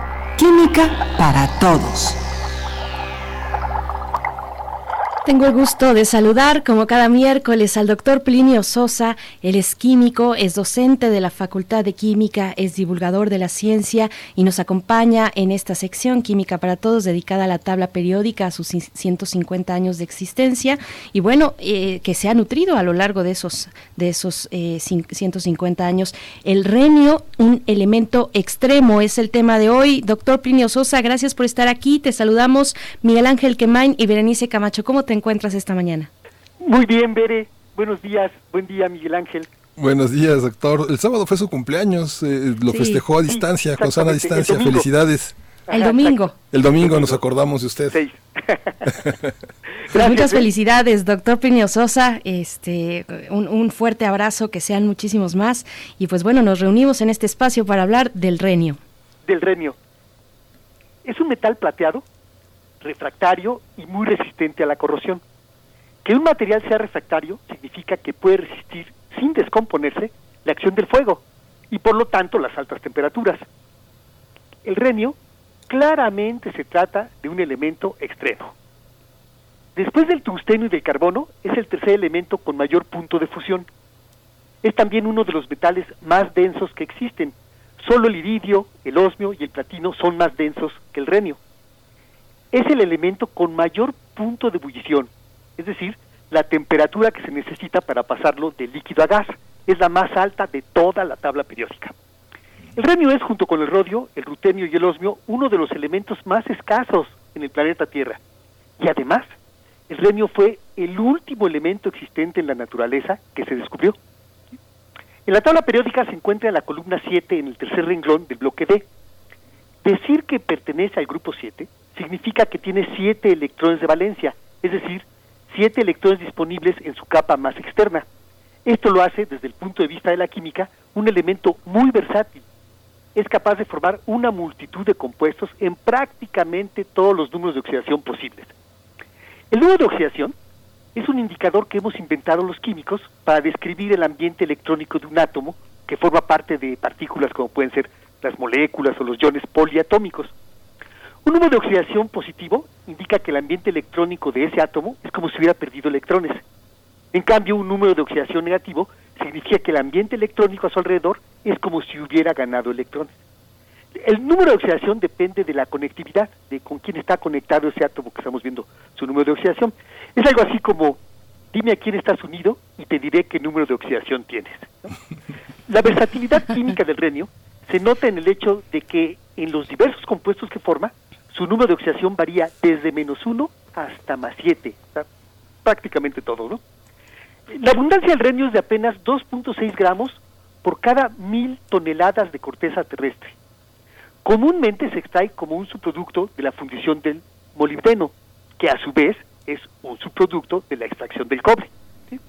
El renio fue descubierto en 1925 por la doctora Aida Eva Take y los doctores Walter Nodak y Otto Berg. Los tres alemanes. Eva Take y Walter Nodak, químicos y esposos, eran pareja. Ellos separaron de la gado- gadolinita trazas de lo que podría ser un nuevo elemento. Otto Berg, al analizarlas espectroscópicamente, observó varias líneas que forzosamente debían deberse a la presencia de un nuevo elemento. O sea, el espectroscopista era Otto Berg y los químicos eran Walter Nodak y Aida Take. Los tres investigadores concluyeron que se trataba del elemento número 75. En aquella época ya se sabía bien cuáles faltaban y en el grupo del manganeso faltaban dos, el 43 y el 75. Y ellos pensaron que al 75 le pusieron renio por renus, que es el nombre latino para el río Rin. Pero es posible que el químico japonés Masataka Ogawa lo hubiera descubierto varios años antes, en 1908, solo que él creyó equivocadamente que se trataba del elemento 43. Y era lógico, porque se parecía mucho al manganeso, pero era más pesado que el manganeso, pues lo lógico es que fuera el que seguía abajo del manganeso. Resulta que el verdadero número 43 es el tecnecio, un elemento radioactivo que no ocurre en la naturaleza. Pero eso en 1908, ¿no? Antes de que se supiera todo esto, no lo podía saber Ogawa. Debido a sus propiedades refractarias y a la resistencia a la corrosión, el renio sirve para fabricar superaleaciones muy resistentes que se usan, por ejemplo, en las turbinas de los aviones. El 70% de la producción mundial de renio se destina a ese uso precisamente. También se usa en joyería, en la construcción de filamentos para espectrómetros de masas y como catalizador en la industria química. En menor escala se utiliza en la fabricación de flashes fotográficos y para la construcción de las puntas de las plumas estilográficas. Bueno, una última reflexión. Entre los más densos, entre los más difíciles de fundir, el más difícil de evaporar, no cabe duda, el renio, el último elemento natural en ser descubierto, tenía que ser eso, un elemento extremo. Así es. Doctor Plinio Sosa, qué maravilla. Yo pensaba, ahora que nos mencionaba pues esta dificultad para, eh, para su fundición, eh, pensaba en el fuego, por supuesto, en el fuego que, que todo lo transforma, y pensaba en Heráclito, si Heráclito hubiese descubierto el renio, bueno, Heráclito que pensaba que todo se transforma, es un continuo nacimiento y destrucción constante, y el fuego está, pues es uno de los elementos que más transforma, que transforma lo que toca. Entonces, hubiese sido interesante si Heráclito conociese al renio, a este elemento que nos comenta. Pues muchas gracias, doctor Plinio Sosa. De nuevo, felicidades, feliz cumpleaños y pues nos encontramos el próximo miércoles. Sí, gracias, Bere. Hasta Gracias, pronto. doctor. Miguel Ángel, nos escuchamos de Nos hoy en noche. escuchamos. Así es. Así Gracias. es. Arroba Gracias. Pliniux es la cuenta del doctor Plinio Sosa. Si lo quieren seguir ahí, pues adelante en Twitter. Y pues nos estamos despidiendo ya, Miguel Ángel. Ya prácticamente nos despedimos, quedan unos minutos y quedan unos minutos para que nos despidamos con música. Ya Uriel eh, Gámez está haciendo sonar lo que lo- con lo que nos vamos a despedir, que no logro identificar completamente, pero ya ya ya se los diremos. Por lo pronto eh, nos escuchamos mañana, nos escuchamos mañana de 7 a 10 de la mañana. Tenemos mucha información, muchas novedades todavía para lo que resta de esta semana, muchos análisis. Así que Berenice, si tienes algo más. Pues esto que está sonando es de Stone Roses, This is the One, es la canción que eh, pues nos despide de esta emisión de miércoles 9 de septiembre. Mañana nos encontramos, si ustedes nos lo permiten, a partir de las 7 de la mañana hora del centro. Gracias Miguel Ángel, gracias, Gracias. a todo el equipo, nos vamos. Nos vamos, esto fue primer movimiento. El mundo desde la universidad.